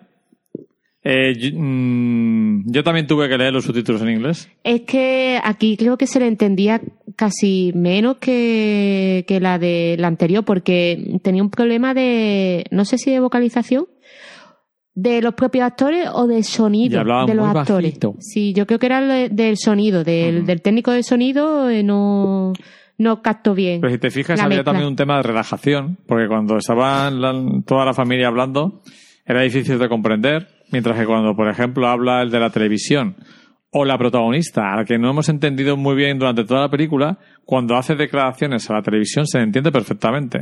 Sí, es que es un poco extraño que, a ver, que eso son cosas que pasan en la vida real. Tú cuando hablas con una persona de tu familia o nosotros mismos, ¿no? Ahora mismo no porque estamos en el podcast y intentamos vocalizar, por lo menos yo, vocalizar sí. un poco mejor. Eh, pero que tenemos distintos registros a la hora de hablar, pero no sé si en las películas eso debe ser así o no debe ser así. Yo estoy de acuerdo en que sea así con el tema de los acentos, ¿no? Que por lo menos se note de dónde viene un personaje, porque creo que a, la hora de hablar es una parte importante de, de la caracterización, ¿no? De que sería, yo qué sé, una película con un personaje tejano que no hable con acento tejano, ¿no? Pues Lo mismo, ¿no? Pero en este caso creo que ha sido una equivocación, Porque es que no se entiende. Y luego la película es bastante aburrida. Monótona. Mm, hay que tener en cuenta que creo que era como la prim- era el debut en la dirección. del en, la, director, ¿no? en largo sí. Había hecho más corto, pero Entonces, pues hay que comprenderlo. Pero Enigma es una película que, para empezar, no creo que se estrene nunca en España, no. porque no tenía distribuidor y no creo que nadie la compre. Hmm. Y si se estrena, no recomendamos que la veáis. Eh, voy a decir una cosa buena de la película. A mí me gustaban mucho los planos donde había muchos actores. Eso estaban bastante bien Sí, sí. planificados. Si la película no es una película horrible, de hecho, eh, curiosamente, yo creo que no hemos visto ninguna película horrible No, y eso es muy complicado en un festival. no nos salimos de una película, cosa que sí hicieron mucha gente en Highlight. sí, pero por, por otros motivos. Mm. Y bueno, si quieres pasamos a la siguiente. La siguiente que fue la que vimos a- con invitación, Ujú, eh, Los Príncipes, ujú. A las 11 de la noche. Pero antes vimos otra. No. Que se te ha olvidado, que no está ahí. Porque Ah, vimos gigantes. Cierto, vale, vimos vale. los dos primeros capítulos de la serie eh, Gigantes de Movistar. Mm. Aquí se ve que cuando hay un, un buen sonidista, eh, las películas españolas también se oyen bien. Porque Pues hay gente sí. que dice las películas españolas no se entienden. Bueno, hay un problema a veces de vocalización, pero muchas veces hay un problema técnico de sonido, como ocurre en la serie La Zona. Mm, madre mía. La zona. Pero aquí eh, se entiende a todos los actores perfectamente y no por ello tener la sensación de que sea falso o que estén vocalizando de más. de hecho, pues- hay un personaje gitano. Bueno, hay varios personajes Sí. gitanos y se les entiende perfectamente con un acento raro, pero se les entiende, que eso es lo que digo yo, que no hace falta tener que el acento sea perfecto. Simplemente mm, remarcar que esa persona no habla igual que la otra que otros personajes. No, y que vocalice para que. Porque mm, es algo mm, totalmente cierto que una mala imagen se puede soportar, un mal sonido no. No. Vimos los dos primeros capítulos de la serie Gigantes, que posiblemente sea de lo mejor que hemos visto en el festival. Pues sí, curiosamente una de las de, Uno de, de los mejores, bueno, de una uno mejor- mejor cine que hemos visto es televisión. sea, tele- sea televisión y además en pantalla grande un producto que va a ser visto en televisión, o sea, en pantalla pequeña. Y creo que esta película, esta serie es bastante cinematográfica. O sea, que hemos visto un producto hecho para la televisión en pantalla grande. Y un producto hecho para pantalla grande lo vamos a ver en televisión. Exactamente. En el mundo al revés. Muy loco. Eh, muy buena estética, muy Sí. conseguida. El primer capítulo es una maravilla. El segundo me gustó un pelín menos, pero también muy bien. Jo- eh, José Coronado está estupendo. Sí, es una pasada como está, la verdad que... Un personaje de estos que pueden marcar una época. Sí. Y, Eh, y me sorprende que, no sé, me sorprende y me alegro que José Coronado tenga una, una nueva, una, no sé, un, un papel súper interesante después de tantos años, ¿no? que vuelva a estar jovial, porque hace poco lo vi decrépito y la verdad es que aquí sale eh, en un personaje que, que, que tiene pinta de decrépito, pero sin embargo él es un kinky, pero sin embargo él no lo ves decrépito, no, No. lo ves mal, ¿sabes? Lo ves jovial. Se- serie dirigida por Enrique Urbizu, Mm. uno de los mejores directores de cine negro de España, que hizo, por ejemplo, La Caja 507, que es un Mm. peliculón, y algunas películas con Coronado.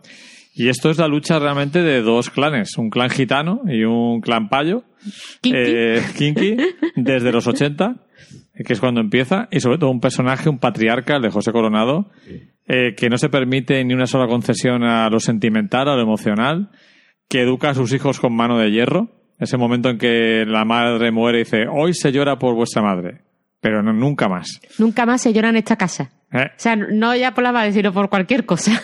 Y los tres hijos, la verdad que muy bien los tres, especialmente el hijo mayor. Cada uno en su estilo, con un marcado carácter eh, y súper bien interpretado. La verdad es que te los cree a cada uno de ellos. Se cuenta el tránsito de la delincuencia kinky a la delincuencia de traje y corbata. Exacto. Que, Que, va muy, bien, relacionado. muy bien contado. No, y, y la, y, la, y el paso, ¿no? Del, del antiguo régimen al nuevo régimen, ¿no? Sí, claro, sí. porque el padre, ¿no? Es bastante kinky, pero ya los hijos van a hacer las cosas de otra forma y tapar Ujú. eh, los negocios de otra A forma. mí me enganchó desde el primer momento. Sí. La verdad es que, que es muy disfrutable. Esperemos que la serie continúe en ese nivel. Hablaron ya de una segunda temporada y todo en la Sí, rueda de prensa. porque que la habían a la rueda de prensa al día siguiente. Mm. Y coincidimos allí por primera vez con Carlos Bollero y Oti Rodríguez Marchante. Sí, y además nos pasó una cosa.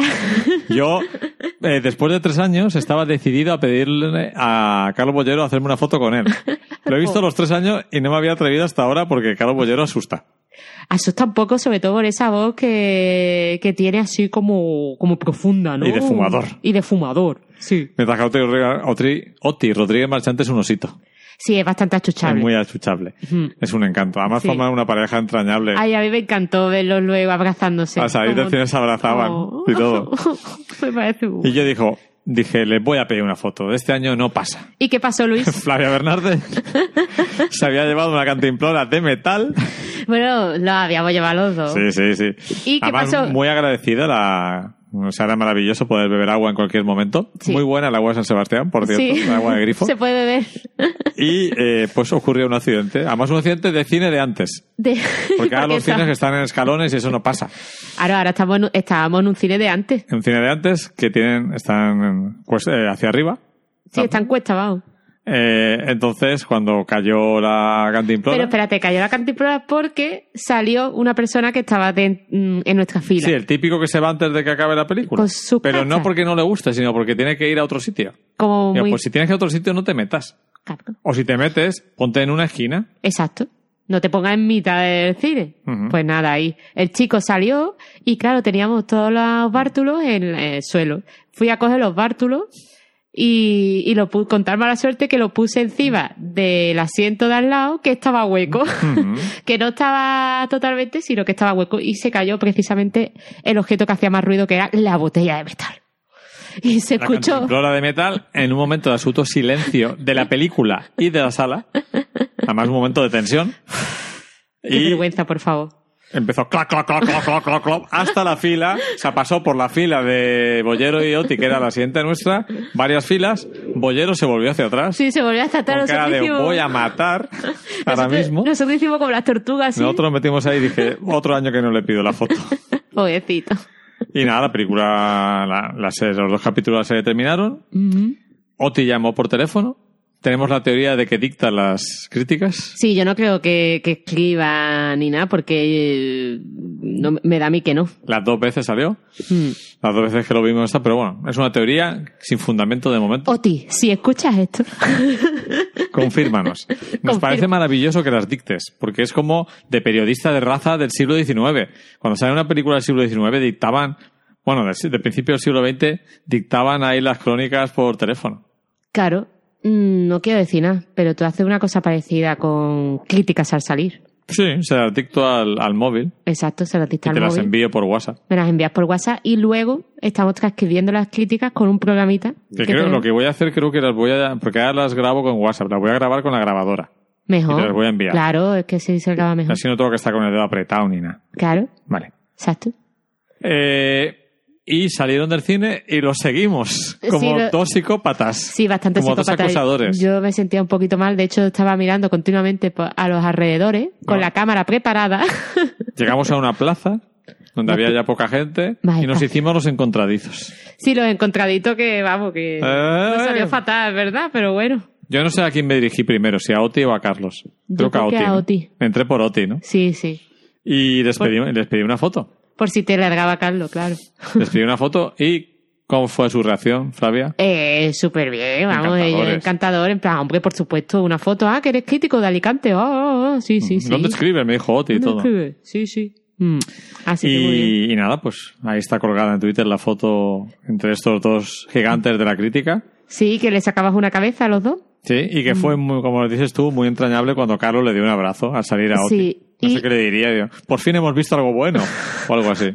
Acuérdate que Oti dijo, bueno, porque la foto la hicimos con un gran angular. Ujú. Y entonces yo me, te- me tenía que acercar bastante para hacerle la foto para que no salieran deformados.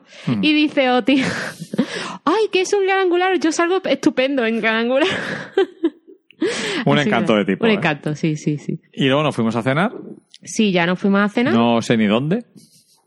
¿A dónde fuimos? Creo que A- fuimos a Gandarias, ¿no? A Gandaria. Sí, porque en el principal ya habíamos, ya te había de- de- descubierto uno de los templos de San Sebastián. La pastelería Izar. Izar. Izar, ¿no? Izar. O Izar, sí. ¿Izar? Izar. En la calle Mayor, La calle mayor número 2, que eso sí que me acuerdo bien. enfrente del principal. Exacto.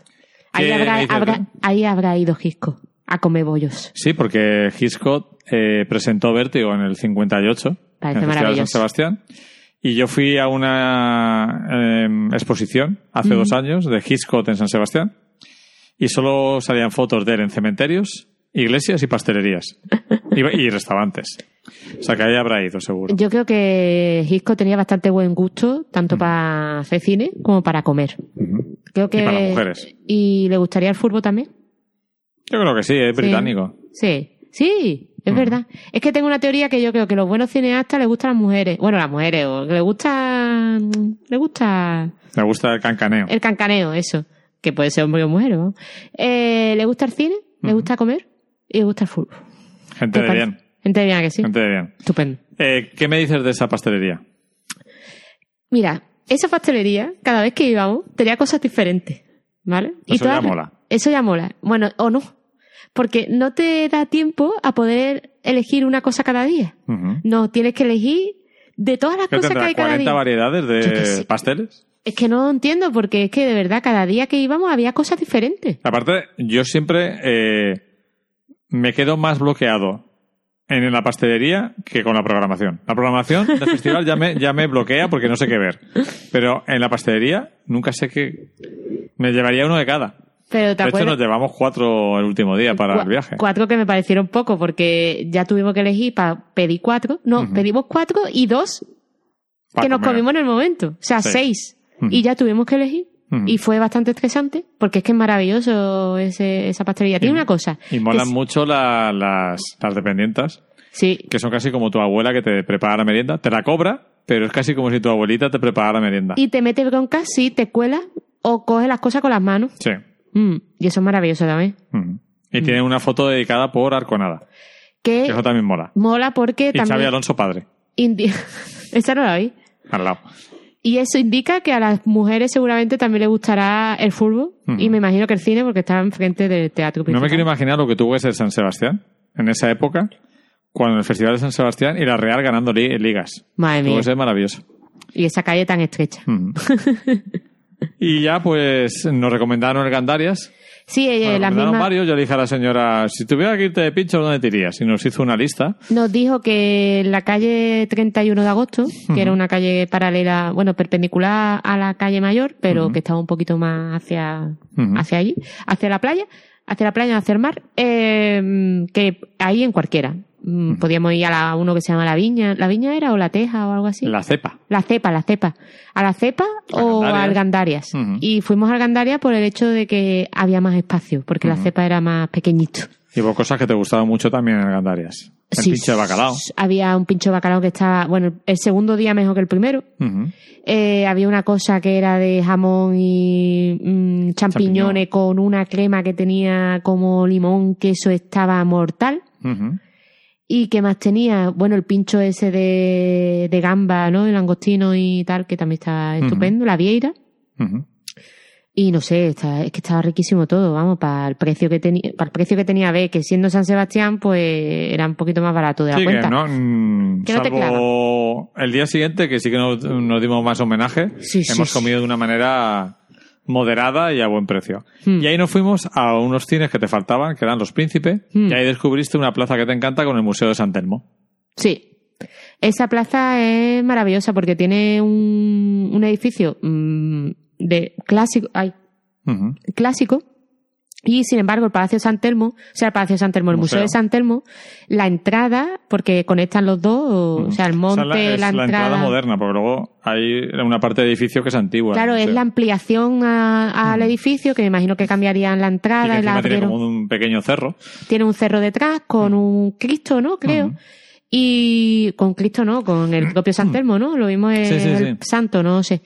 Y, y la entrada, vamos, me parece magnífica la, la forma que tiene San Sebastián en general en integrar lo moderno con lo antiguo.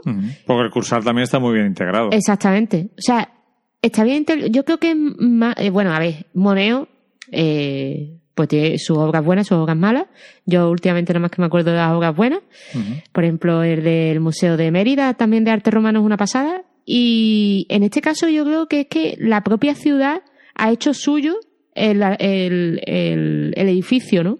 Y, lo ha- y, y en vez de criticarlo, lo han, lo han acogido, ¿no? Lo han hecho pues, el festival más, más importante de, bueno, pues eso, que lo, lo acogen muy calurosamente porque todas las salas estaban llenas y la propia arquitectura del Cursal participa de la ciudad, porque la forma en que por la noche proyectaban la... El logo, el branding del festival sobre la fachada del Cursal. Lo hacía maravilloso, vamos, que la gente estaba haciéndole fotos. De hecho, yo le hice una foto desde la ría. a- creo que la ría ha ganado bastante, tanto con el propio mm, edificio como con la forma de, de meter ese Sí, branding ha ampliado la ciudad, digamos, ¿no? Mm. porque ahí no, antes me imagino que no habría mucho, que todo el festival era del hotel hacia adentro Mm. y ahora ves del hotel hacia el mar.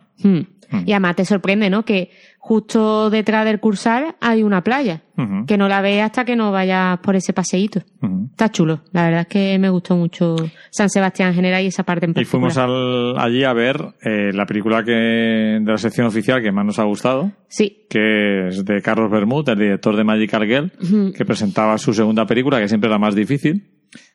Yo Magical Girl la recuerdo muy vagamente, eh, porque la vi en un mal pase y me gustaría volver a verla.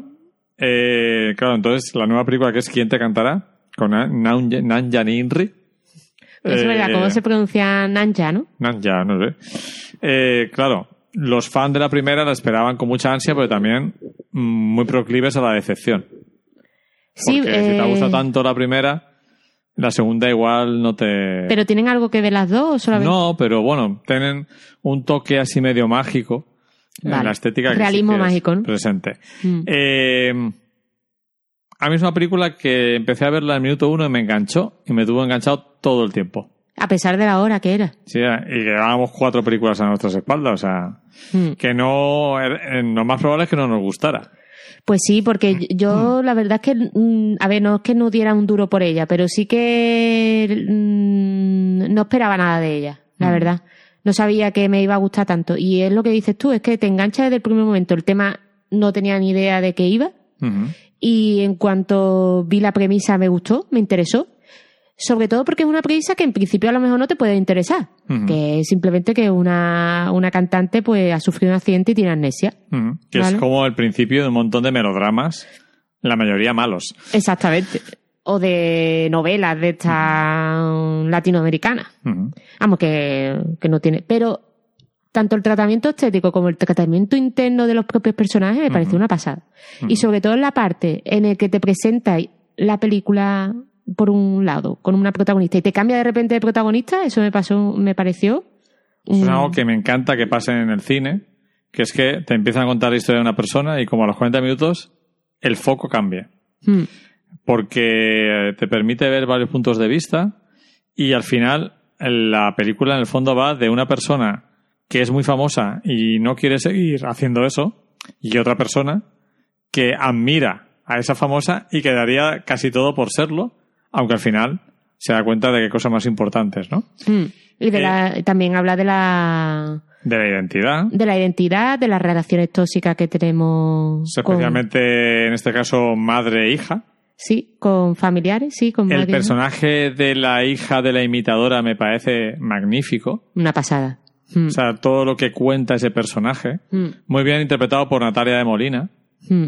que siempre ha hecho papeles más encantadores, diría, o de víctimas, ¿no? Y aquí Mm. es más bien verdugo, ¿no? Aquí es verdugo, sí. Eh, Y además que es un papel que es difícil interpretar, ¿eh? porque normalmente ese tipo de personajes, ¿no? En la vida real, eh, es un poco más al contrario, ¿no? Pero te muestra una realidad, a ver, dentro de que es una película y dentro de que es exagerado también. Es algo que, que hemos visto en, peli- en series de televi- en series de- en programas de En programas de televisión, ¿no? televisión, Como Hermano, Hermano Mayor, Mayor. etcétera, ¿no? Que al final es un problema el que Aparte, tú hay ahí. empiezas a ver la película y no dirías en ningún momento que a la hora te vas a encontrar con ese personaje. ¿No? Parece, piensas que solo vas a eh, la película solo te va a hablar de gente eh, famosa y su alrededor, ¿no? Del Mm. famoseo. Y de repente se va a la gente eh, anónima. De hecho, está rodada y encima, cerca. decir, la película era el día, era el día Cádiz. El día casi. Pero ¿de qué dijo? Y dijo Flavia, ¿pero esto qué es? ¿Lo has preparado a propósito? Una película en San Fernando y otra en Rota. En rota, sí. La más rota, que es el Eh. nombre del disco. Y ella está rota por dentro. Sí, eh, es una pasada. O sea, la cantidad de pildoritas y lo bien hilado que está la historia, lo que te cuenta y mm, el, mm, el universo, ¿no? En el que te metes, el contexto, es una pasada. O sea, no es casual que haya leído rota. No es casual que el disco se llame así, que ella pierda la, la memoria. O sea, es una pasada. A mí es que me gustó por eso, por, por lo redonda, ¿no? Una película además muy centrada en lo femenino. Mm, Los poquísimos hombres que aparecen son intrascendentes. mm. De hecho, parece que va a haber una historia como de sexo, amor, que se la ventila enseguida. Mm. Muy Y- minimalista, Muy minimalista, exacto. que de- no te das cuenta de lo minimalista que es hasta que empiezas a hablar de ella y te y dices, es que mira, los planos son así, súper eh, Porque hay algunos de la playa, etcétera, que, que son milimetrados de tanto cómo se mueve las la, la puesta de escena, ¿no? De cómo se mueven los personajes, a cómo está enmarcado, ¿no? El, Ujú. el, el contexto, ¿no? Y, y luego la, la propia trama es minimalista, pero compleja, ¿no? Esas películas que dices tú, ¿no? Que ahora las películas son complicadas, pero, Pero no sí, compleja. Pero no complejas, pues es al revés, es- es compleja pero no complicada. eh, exactamente. Porque hace una cosa muy interesante que es hacer una película compleja, que habla de temas muy profundos, pero en ningún momento se va hacia lo simbólico metafórico. Que va. Cualquier persona del nivel cultural, del país que sea, puede entender esta historia Hmm. perfectamente. Y tú no la, yo no la vi para nada pretenciosa. ¿No? Es que es súper sencilla, llana, eh, se coloca, o sea, el director se coloca al mismo nivel que, que el espectador. Que eso me parece súper difícil a día de hoy hacer eso con una película de este, de esta, de esta, de esta tema, de este tema, que al final es un mundo eliti- elitista comparándolo con un mundo eh, de la, de la admiración, ¿no? De la, Sí. de- de- del fan, ¿no? Del fenómeno fan, ¿no? Y, y otra cosa que, que me gustó mucho es el, el continuo, no continuo, sino que de vez en cuando confunde quién es quién, ¿no? Tanto en el final de la película, que no vamos a hablar por supuesto de él, pero en la presentación del, del El de la personaje. película me parece sublime. Sí, me va a pasar. Y hay que decir, además, que la película tiene, por ejemplo, una secuencia que nos encantó a los dos, que es cuando la, la mujer humilde, digamos, mm, ya toma una decisión respecto a su hija, Hmm. que mantiene un plano, un primer, casi un primer plano, bueno, un plano general, pero centrándose en la cara Casi de la americano, mujer. ¿no? Americano sentado. Eh, brutal, que podría funcionar muy mal y funciona increíble. Hmm. El uso del silencio y del sonido en off, Hmm. magnífico. Y luego, para los muy cinéfilos, decir que la película me recordó a Tres Mujeres de Robert Altman y a una película que yo no he visto completa, pero que he visto tantas escenas que ya, y que quiero ver algún día, pero hay que ponerse, que es Persona de Berman. O sea, que verla recién desayunado. Como me, como me puse en Arayama. Desayunar y verla. Porque si no, te duermes. Y bueno, nos encantó la película y ya mm, ahí, ya- ahí empe- ahí empezamos ya a coger mal ritmo Sí. porque nos acostamos como a las 2 de la madrugada. Ese fue el día de que nos equivocamos de autobús y tuvimos que pedir un taxi en Sí, la parada sí. de infierno. Creo que sí, ¿no? Ese cogimos un taxi directamente. Ahí cogimos un porque taxi ahí no había autobuses por la Vale. noche. Ese cogimos un taxi ya llegamos tardecito. Y ya llegamos tardecito. Entonces ya al día siguiente decidimos que había que llegar un poquito más tarde. Sí, al día siguiente ya llegamos más tarde y la primera peli creo que fue ya la de... Ha nacido una estrella. Ha nacido una estrella que lo vimos Más a las 12 de la fuimos- noche. Ah, no, pero fuimos primero a la, a la rueda de prensa de Gigante, que ya la hemos contado. Sí. Eh, fuimos bajando el, el nivel, el ritmo. El Hmm. primer día cinco películas, el segundo cuatro y el tercero tres. La primera película del viernes fue Ha nacido una estrella. Que había unas colas de prensa acojonantes. Yo ahí me asusté, ¿eh? yo creía que no la iba a ver. Es Yo, he de serte sincero, cuando entré al cine me senté y te reservé la butaca dije, Flavia no entra. Ujú. Yo Y temí cuando te vi entrar fue una alegría. Uf.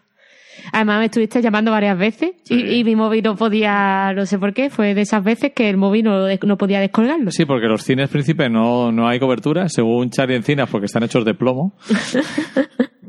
No, pero es interesante como los cines en San Sebastián dentro del cine no tienen cobertura y eso me parece magnífico porque así te quitas de, de gente mirando el WhatsApp con las pantallas deslumbrando a la gente de alrededor, etcétera. O sea, por favor, En el principal había un poquitín, un poquitín. Pero los pero muy príncipe poco, ninguna. ¿eh? Muy poco. Y vimos a Nacido una estrella. Hmm. La película de Bradley Cooper, que no dábamos, pues esta sí que no dábamos un duro. Yo sí que no daba un duro después Bradley Cooper no le, cae, no le caía nada bien a Flavia.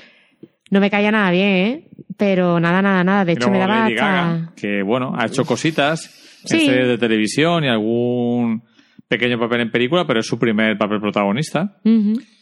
Eh, mm, eso hacía que no le diéramos un duro, que fuera el tercer remake de una historia Tercer, no, clásica. cuarto, cuarto. Bueno, tercer remake. O porque sea, tercer remake porque la primera es original. Pero bueno, hay, hay la cuarta versión.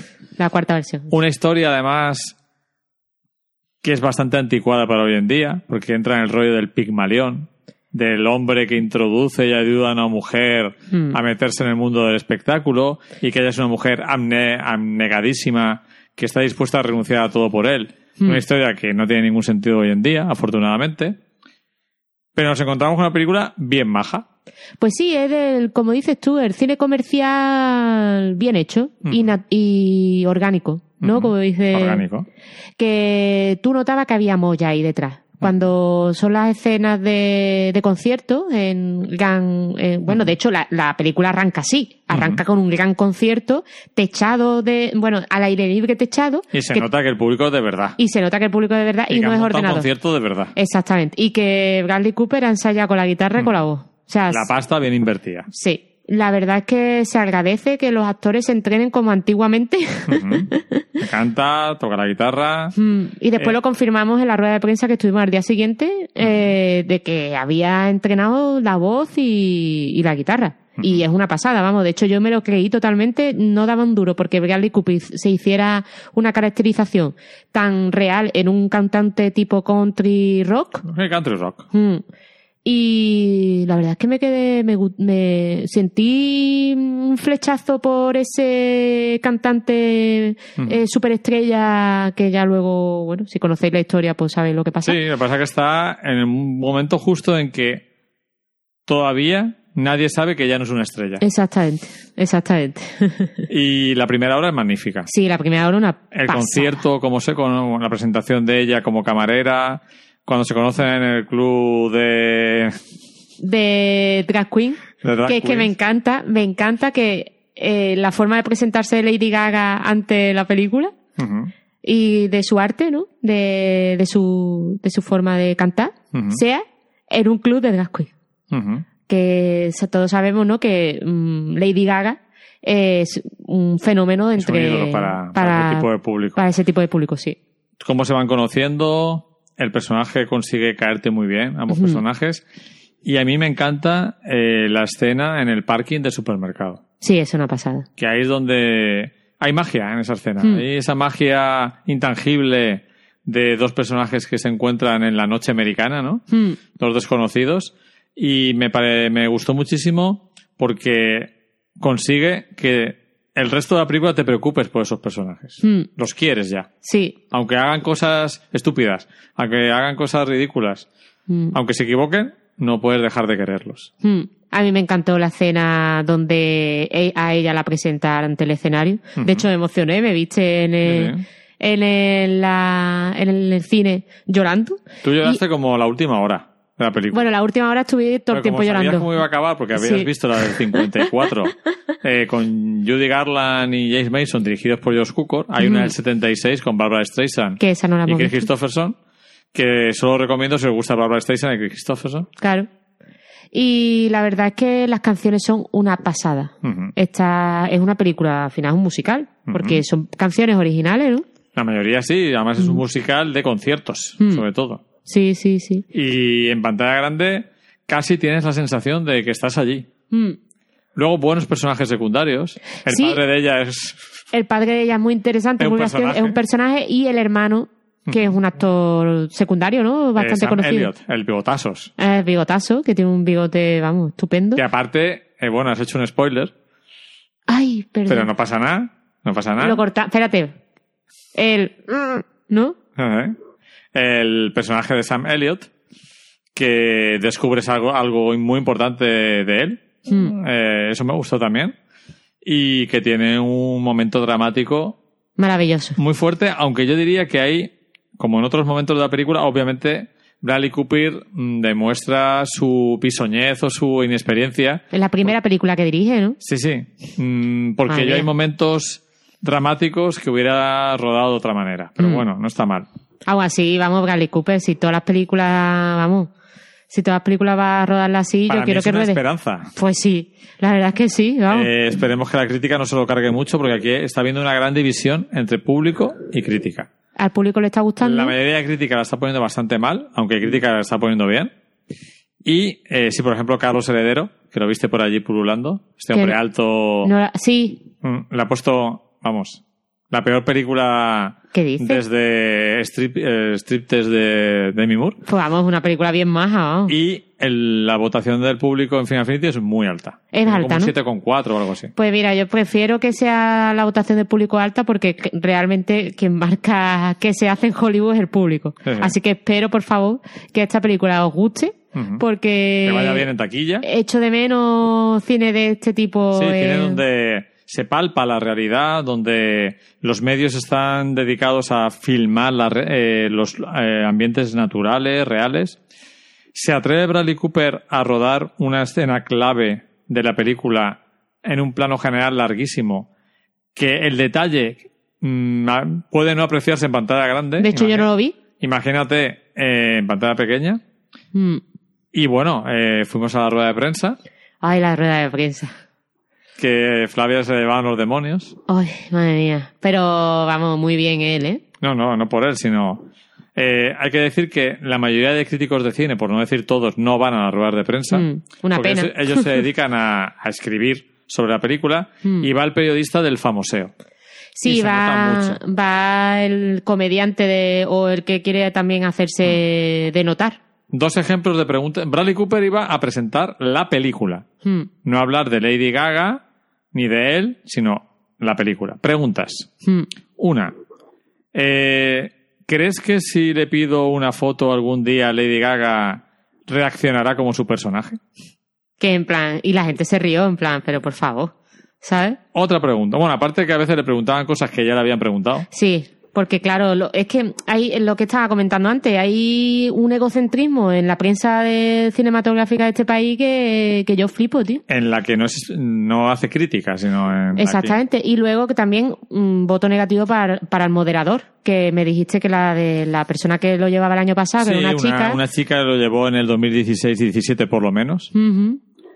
que lo hacía mucho mejor, eh, llevaba un turno de, de petición de pregunta estricto, eh, controlaba perfectamente quién le había hecho la pregunta y decía, a ver, el chico de gafas del fondo, la chica del pelo corto, tal. Hmm. Aquí no, la, la gente se saltaba el turno. Hmm. Y una que se saltó el turno, dije, bueno, se ha saltado el turno, ahora quería hacer la gran pregunta de la historia. Mm. La gran pregunta fue, ¿qué tengo que hacer para conseguir pasar de ser alguien anónimo a ser muy famosa como el personaje de Lady Gaga? Sí, para ser una estrella, ¿no? Como y la cara de, Bradley Cooper es, ¿en, ¿En serio? O sea, Por eso, luego me tocó preguntar a mí menos mal. y mi pregunta le gustó bastante Mm. y eso no era mérito mío, era Mm. de mérito de las preguntas anteriores. Mi pregunta tampoco era nada del otro mundo, pero era una pregunta sobre la película, y eso ya le gustó. Además fue una pregunta que nos hacíamos nosotros cuando vimos la película. Estuvimos preguntando, de hecho discutiendo, porque tú decías una cosa y yo decía otra. Y tú le preguntaste si... Cuenta. Yo le pregunté, hay un momento en el que, bueno, él cree mucho en la autenticidad de la música Hmm. y le da un consejo a Lady Gaga cuando va a actuar en el Saturday Night Live, momento Hmm. maravilloso con Alec Baldwin, por cierto, eh, que habla muy bien, muy bien de cómo es la televisión, Exacto. Eh, con un detalle mínimo. Sí.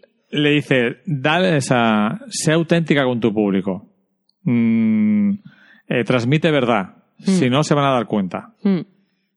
Y ella canta una canción sobre casi un reggaetón. Un reggaetón. Un rock reggaetón de. sobre pantalones vaqueros, sobre lo guapa que está, no sé qué. Y Bradley Cooper le pega una bajona que vuelve a beber y todo. Sí, sí, sí, le pegan bajonazo. Y luego tiene una discusión Mm. de por qué has hecho eso. Y ahí yo le preguntaba si era una crítica a la industria musical, a. ¿Qué significaba esa escena? Mm. Que ¿Qué si es? realmente el personaje de Lady Gaga eh, cantaba esas canciones porque a ella le gustaba, porque creía en ella, o era simplemente porque la industria le dictaba que cantara esas canciones para triunfar. Y te- bueno, Bradley Cooper vino a decir que evidentemente su personaje está muy enojado Mm. porque cante esa canción, pero al mismo tiempo te explica que eh, las generaciones van cambiando y posiblemente el personaje de Gaga cree de verdad en esa canción. Mm. Él no lo puede entender de ninguna manera, pero ella la canta y la defiende como verdad. Mm. Y creo que Sí. la respuesta estupenda. Además, te dijo que le gustaba esa pregunta, tío. dijo, it's a good question, dude. Nada, dejaremos el fragmento de la pregunta de Luis en, en las notas del programa, en luislovelda.com barra podcast barra cautivo del film barra el nombre de este programa. Y, mm, Y luego nos fuimos a comer. y nada, sí, luego nos fuimos, a, una sidrería Sí, con nuestro amigo Encinas. Charlie Encina. En plan ya to- totalmente gincana, Totalmente. porque salimos a las dos y cuarto, dos y veinte de la sala y Mm. teníamos que estar a las cuatro y media en viendo otra película en el principal y lo conseguimos. Y lo conseguimos, Y exactamente. nos fuimos a, pues como a 15 minutos en coche. Sí, fuimos a una sagardoteca, que es como una silguería en castellano. Mm. eh, y es una silguería bastante, porque estuve viviendo varios años en Asturias, y es un concepto mm, distinto, ¿no? De, la silguería asturiana. La silguería asturiana normalmente tienes un chi, ah, es un chilgue, ¿no? Es un chilguero que te va echando la sidra por botellas. La sidrina. La sidrina, exacto, muy bien. Eh, sin embargo, la sagardoteca eh, tiene un menú cerrado. Bueno, a ver, tienes carta también. Pero aquí hay un menú cerrado que se compone de mm, revuelto de bacalao, Tortilla de bacalao. tortilla de bacalao, sí. Eh, luego era el bacalao. Luego era bacalao, ¿no? Sí. Era bacalao, sí. Sí, a veces también ponen chorizos a la sidra. Sí, ah, pero en este caso Y, no puso. el, y la Y el, chuleta chule- de ternera y- vieja. y el pedazo chuletón, que no vea. ¿La ternera ¿eh? vieja? ¿Era ternera vieja o era.? No, era ternera Era buena. buena. Eso. Era una broma. Es que a Ah. veces en algún sitio sí que pone ternera vieja, pero esta Ah, era... No, esto era un, un cacho ¿Estaba todo chuletón. rico o qué? Madre mía, cómo estaba eso, ciquillo. Además, estaba vivo casi, como me gusta a mí. Sí. Y yo me atreví, ¿eh? Sí, sí, sí. No pedí que me la... que la Mm. mataran. Me la comí viva. Y bueno, pues están los Toneles. toneles enormes. Sí. De, sidra, de autoservicio, que, bueno. Tienen su grifo. Pues tiene su grifo y tú con tu vaso de sidra, este finito, el típico de cubata, pero más fino, y te va escanciando la sidra de- mm, dentro del vaso a nivel que tú quieras. Mm, Los vascos sí que es verdad que ellos se lo beben más a buchitos, más que meterse el culín entero. Eh, yo lo bebía al estilo asturiano porque así es como aprendí a beber la sidra y de hecho lo- la, rompía a la forma asturiana porque así es como me gusta. Y sí que es verdad que el sabor es un poquito más suavecito. Por lo menos no tiene esa fuerza porque claro, los asturianos rompen la, la sidra más, más fuerte, más burbuja. Y esta Yo he no de está... decir que me, quizá de sabor me gusta más la asturiana, pero de, de cuerpo me gusta más la vasca. Y de hecho, la asturiana me acaba dando ardor. Lo siento por los asturianos. Y esta no.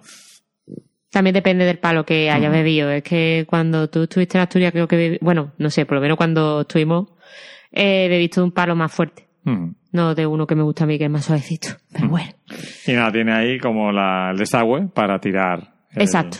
Mm. Tanto lo que sobra del vaso como lo que se derrama en, a la hora de servirse, ¿no? Mm. Y luego había quesos y de postre... Queso, queso, nueces y membrillo. Uy, qué rico, por Dios. Eso ¿Cómo estaba ese queso, eh? Buah. ¿Y cómo estaba ese membrillo? Dios. Nada dulce, ¿eh? No. Súper rico. Madre mía. Charlie, muy bien, ¿eh? Charlie, estupendo anfitrión, como siempre. Gran consejero de dónde ir a comer. Sí. Mm, Le preguntas mm, una cosa y te responde cinco más. O sea, no, no escatima en ayuda. Y, y nada, cuando vengas a Alicante ya sabes que lo mismo. Exacto. Él dice Eh. que esto es el gastronómicamente la pesadilla del podcaster. ¿Por qué? Porque hay salazones y coca de mollitas. cosas con las que la garganta se queda seca. Qué grande la coca de mollita, ¿eh? Eh. Es que lo del pan con pan. Me parece. Bueno, y te has comido una coca antoñina, que también Uy, qué rico. está bien. Y corriendo nos llevó al principal. Sí, para ver- yo, yo iba un poquito subidita. Sí, porque tú es que te levantabas a dos por tres a servirte sidra. Es ¿Te que... tomaste 12 vasos? No, pero me tomé igual que vosotros. Me tomé igual que vosotros, Mm. guapo. Yo pero levantaba... bueno, eso depende. Porque te tomaste el mismo número de vasos, pero tú te llenabas más el vaso que yo. Eso es verdad. Que es lo típico que hace uno cuando quiere emborrachar a la chica. Claro, pero yo no... Y me lo echaba yo, ¿eh? O sea Claro. que... Pero también es el caso eso, que hacía tiempo que no tomaba así y tal, y como estábamos con Charlie y eso, pues no te... Y que era mucha comida. Entonces te Ujú. tienes que hidratar. Entonces fui un poquito... No, pero sobre todo lo que iba... O sea, tú cuando bebes, pues bebe, ¿no? Pero es que esta vez nos empachamos. Yo por lo menos me empaché un poco de comer. Mm. Y... Pero siempre está el teatro principal, Claro. que es el sitio para ir a cagar del festival. Exacto. Correcto. Y, y también para dormir. De hecho, en la torra que me metí en el Festival más grande ha sido con esta película, no por el hecho de la película, porque la película está guay. Petra. Es Petra. De Jaime Rosales. Muy bien, Jaime Rosales. el sábado, hablaremos de él. Petra con Bárbara Leni y Alex Brendemul. Que estaba muy divertido. Casi siempre este actor. La verdad es que es una película que me sorprendió porque tú me la estabas vendiendo como que este director es bastante muermo, eh, pedantillo. ¿no? Y tal. Sí. Y De lo hecho, encontramos... David Méndez y yo tenemos el, eh, digamos que el baremo de película coñazo en La soledad de Jaime Rosales. Eh, todo es menos coñazo que esa película. Todavía no, no hemos encontrado una película que sea más coñazo que esa. Madre mía.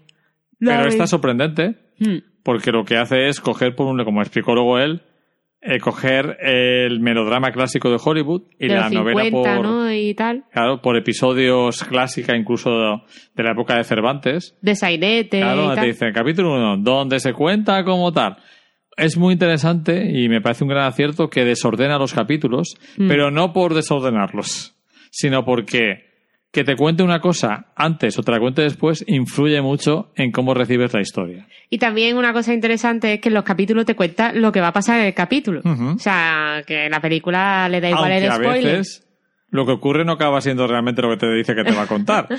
pero bueno, y tiene un personaje que es el del artista, El escultor, vamos. el escultor este Rico. timador. Sí, sí.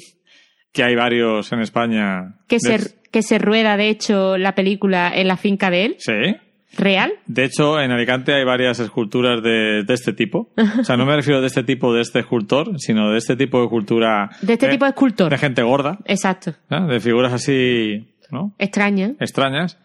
Normalmente hijos o familiares o amigos de políticos corruptos. Entonces, la.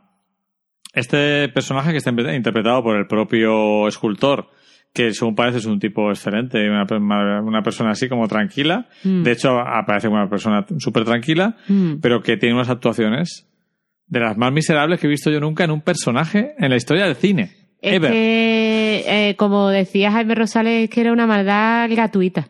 Y la maldad se explica, ¿no? En comparación a la película que has visto de ejemplo. Narayama, que hay una maldad de supervivencia. Maldad- la maldad en la llama es terrible, Sí. pero siempre es por porque necesitas comida, te han robado y te vas a quedar sin comer. Exacto. Aquí es por el puro placer de hacer daño. Sí, porque incluso cuando ya has hecho daño por, se supone que necesidad, él lo recalca, ¿no?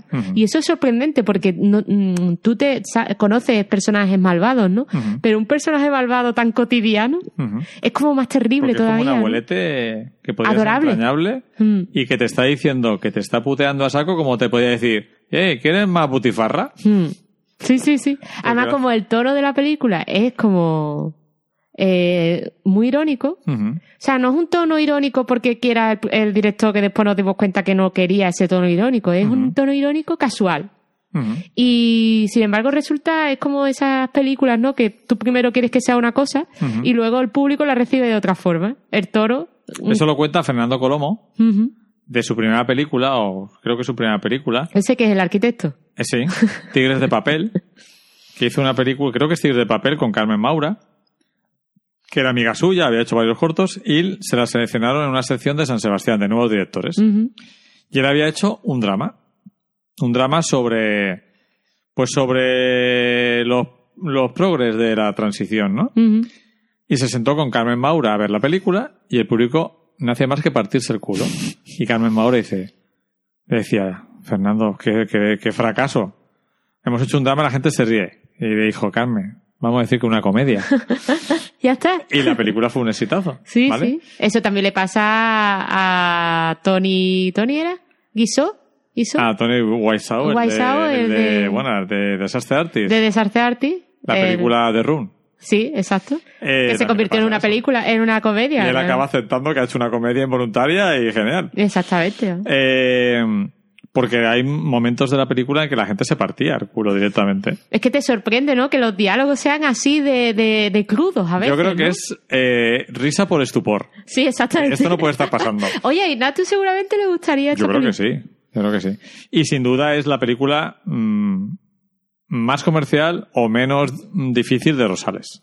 Sí, Yo por creo que esta puede funcionar si la gente no se acuerda de lo que ha hecho antes. Eso- No, por ejemplo, hubo una cosa muy interesante que contó también Rosales, que Que, tú bueno, al Rosales público... lo vimos al Ah. día siguiente en eh, una cosa que si vamos otro año vamos a ir siempre, que es Encuentros TCM. Sí, A las 2 de la tarde en, en el club, en la zona club del Teatro Victoria Victoria, Eugenia. Eugenia, han hecho una salita debajo del patio de butacas, Que es súper bonita. que es una pasada. Parece como una, cueva romano, romana. A mí Sí, me sí. recordó algo así, una, algo romano. donde invitan al equipo, bueno, aparte del equipo, a la cabeza pensante o cabezas pensantes de tres películas Del festival. del festival, con mesitas allí, está súper cerca de ellos, Pero- y luego dan de comer. A un palmo. Sí, y encima de comer. ¿Qué es croqueteo? ¿Estrella? Y está Juan Zabala, que para mí es un ídolo, o sea, para mí es un ídolo porque hizo uno de los miembros del cine de- lo que yo te diga de, de la SER,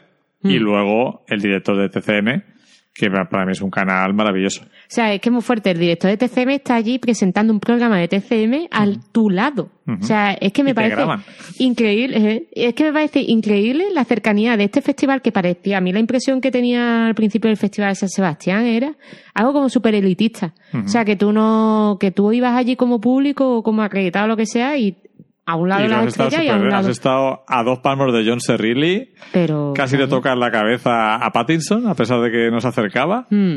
Y has podido hacer fotos en todos los sitios sin ningún problema. Y relativamente sencillo preguntarle lo que quiera a las estrellas. O sea, es que me parece increíble. O sea, de verdad, si podéis tenéis la oportunidad de ir al Festival de San Sebastián incluso de público, porque a esto del canal TCM fuimos de público.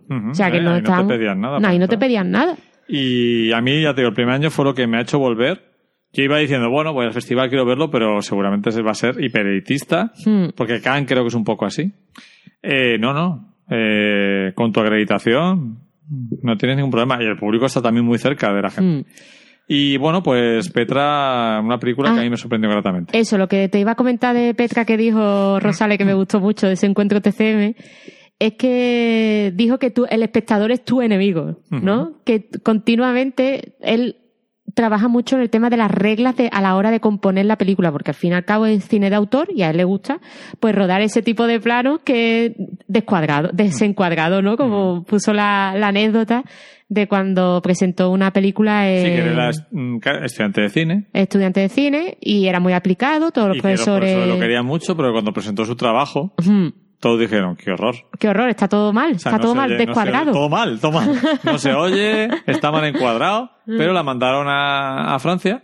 no, a Francia no, le Ah. dijo, dijo, esto está mal, está todo mal, a no ser que haya sido intencionado y por tanto es arte. y entonces dijo él, dice que ese trabajo u otro, ¿no? Otra película, pues la mandó así, en plan A Cannes, descuadrado sí. a a Cannes, y que los cortometraje. franceses les gusta mucho ese tipo de cine descuadrado, ¿no? O sea, a los fran- a los franceses les encanta que encuadres mal. Entonces, pues nada, y dijo eso, que aún así, aunque estuviera descuadrado y tal, pues que trabaja mucho en la hora de componer la película, de, de esos planos, ¿no? Y claro, hace un, un detalle, en una herramienta, ¿no? Que utiliza en la película, que es un recurso, perdón, no una herramienta, que es eh, encuadrarte la escena haciendo como un, un traveling, ¿no? Es un paneo, ¿no? De, hasta que encuentra a los personajes, incluso se aleja de los personajes siguiendo, ¿no? La situación. Entonces eso lo hace, decía, ¿no? Que si lo hacía tres veces, ya el espectador a la cuarta, ¿no? A la tercera, no sé, a la ya cuarta, vale. ya, ya te, ya te pilla y dice, ah, que ha hecho lo mismo. Entonces, él lo cambia para que eso no ocurra, para engañar al Pero si espectador. te fijas, la primera escena de la película es eh, Petra que llega allí al, a la masía que tiene el escultor Mm. y casi no los ves a No. los personajes. Está enfocando a otro lado, ¿no? Y como que te vas acercando Mm. secretamente a la vida de esos personajes, ¿no? Mm. Y bueno, ya te digo, una película que a mí me gustó. Eh, ahora que estamos hablando de Rosales, pues fue muy divertido lo que dijo de que a él realmente rodar, rodar no le gusta. Él hace las pelis para poder presentarla y, y ir allí a los saraos. Para la promoción, Mm. para la promoción.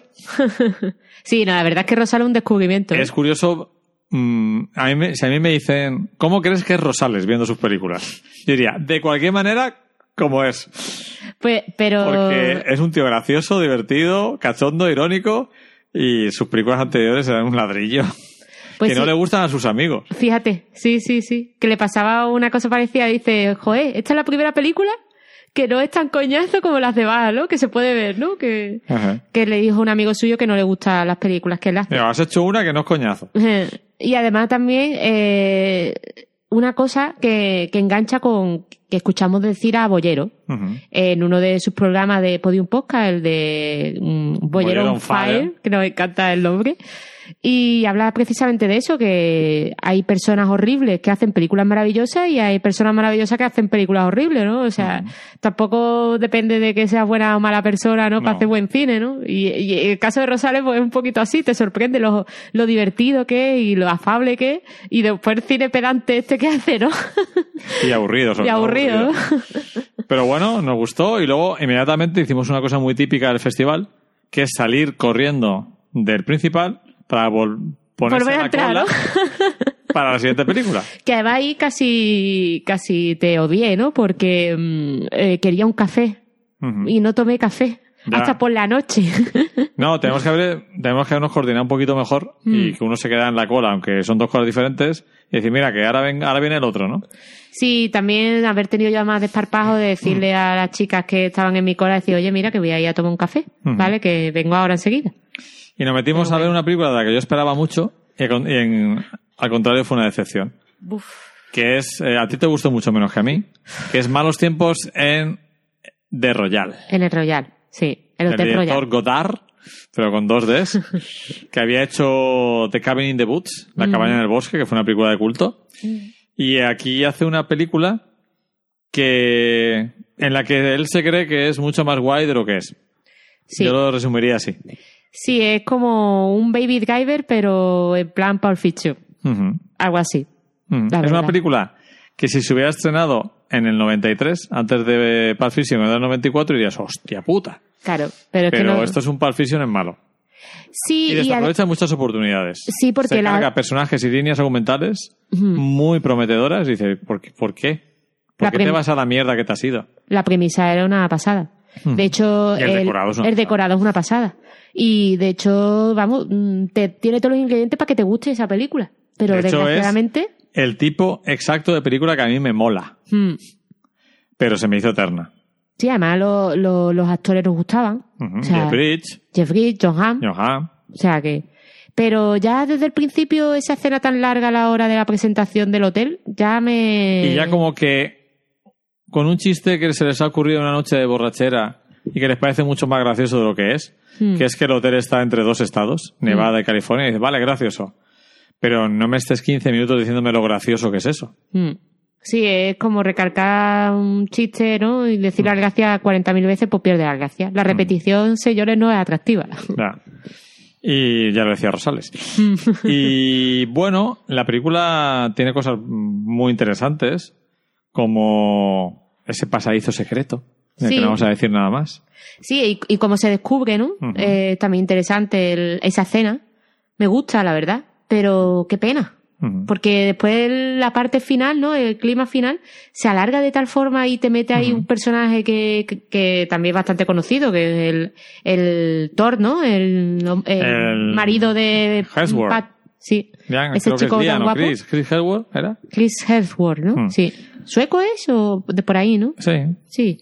Pues este chico que es súper atractivo, guapísimo, estupendo, pues te lo meten ahí con calzado, sin casi venir a cuento. Del típico personaje de secta de finales de los 60. Exacto. Pues la película está ambientada a finales de los 60. Mm, Y bueno, mm, no sé.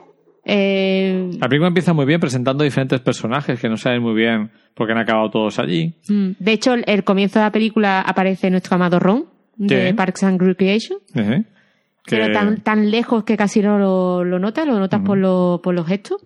Y la película se va a la mierda cuando se cuando Bollero cogió y se levantó y se fue. Sí, correcto. Ah, Dijiste- porque Dijimos, Bollero, muy bien. no hemos contado que No. estábamos sentados y precisamente en el sitio que quedaba libre a- al lateral de la sala Sí. se sentó Bollero. Bollero diciendo dijo, está ocupado. con su mm, voz. De hecho, lo reconoció por la voz.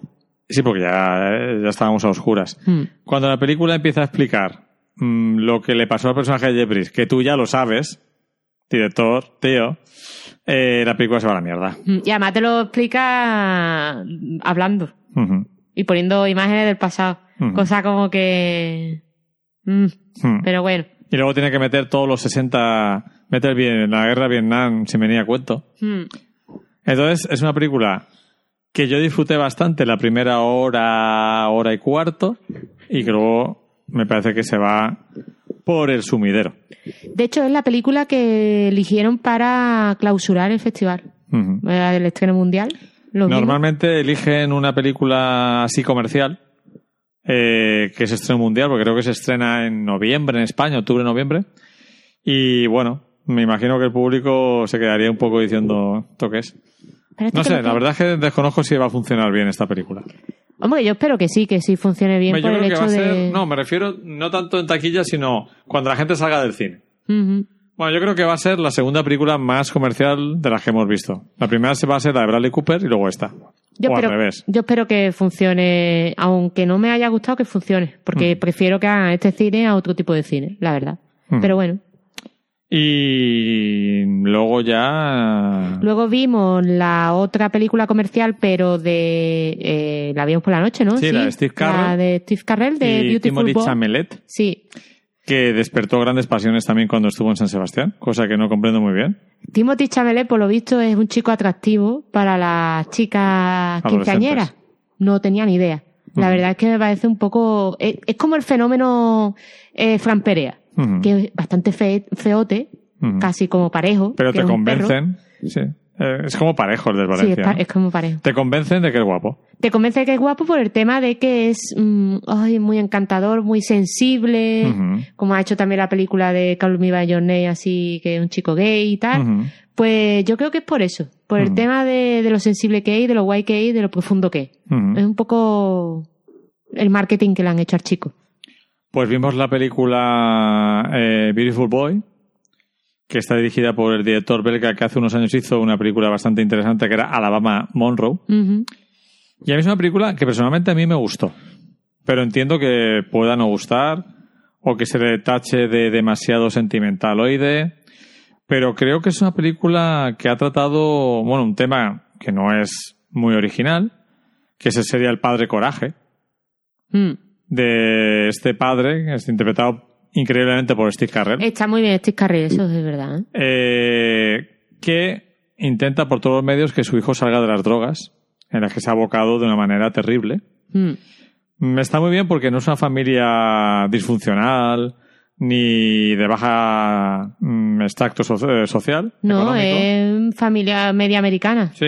De hecho, es un exitoso Periodista. periodista, freelance. O sea, que realmente es alguien independiente que ha hecho la vida que quiere tener, ¿no? Te explica que, que el hijo eh, no es de su mujer actual, sino de una anterior mujer, pero notas que es una familia que no tiene problemas, que han superado sus problemas de divorcio y tal. Vamos, que el, el chico no tenía ninguna excusa para caer en la droga, ¿No te resultó, esto no tiene nada que ver, pero me ha venido a la cabeza.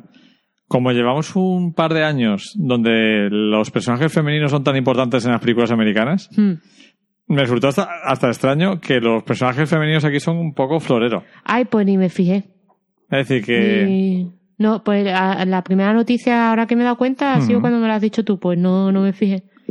Y, Es que claro, eso te chirriará a ti que ahora estás viendo más cine femenino, pero a- a- casi a mí no me chirría porque claro, siempre he visto ese tipo de cine. Claro, claro, no, está claro, ¿Sabes? ¿no? Pero como en la industria de Hollywood está muy dominada por los personajes masculinos, los 80, Mm, los protas eran todo tíos, ¿no? mm, Eh, me gustó mucho el tema de que, por un lado, trata lo terrible que es la adicción, el enganche físico mm. a la droga, y por otro lado, eh, te muestra a un padre que también ha consumido drogas y que el padre, el hijo, en cierto modo, se lo reprocha.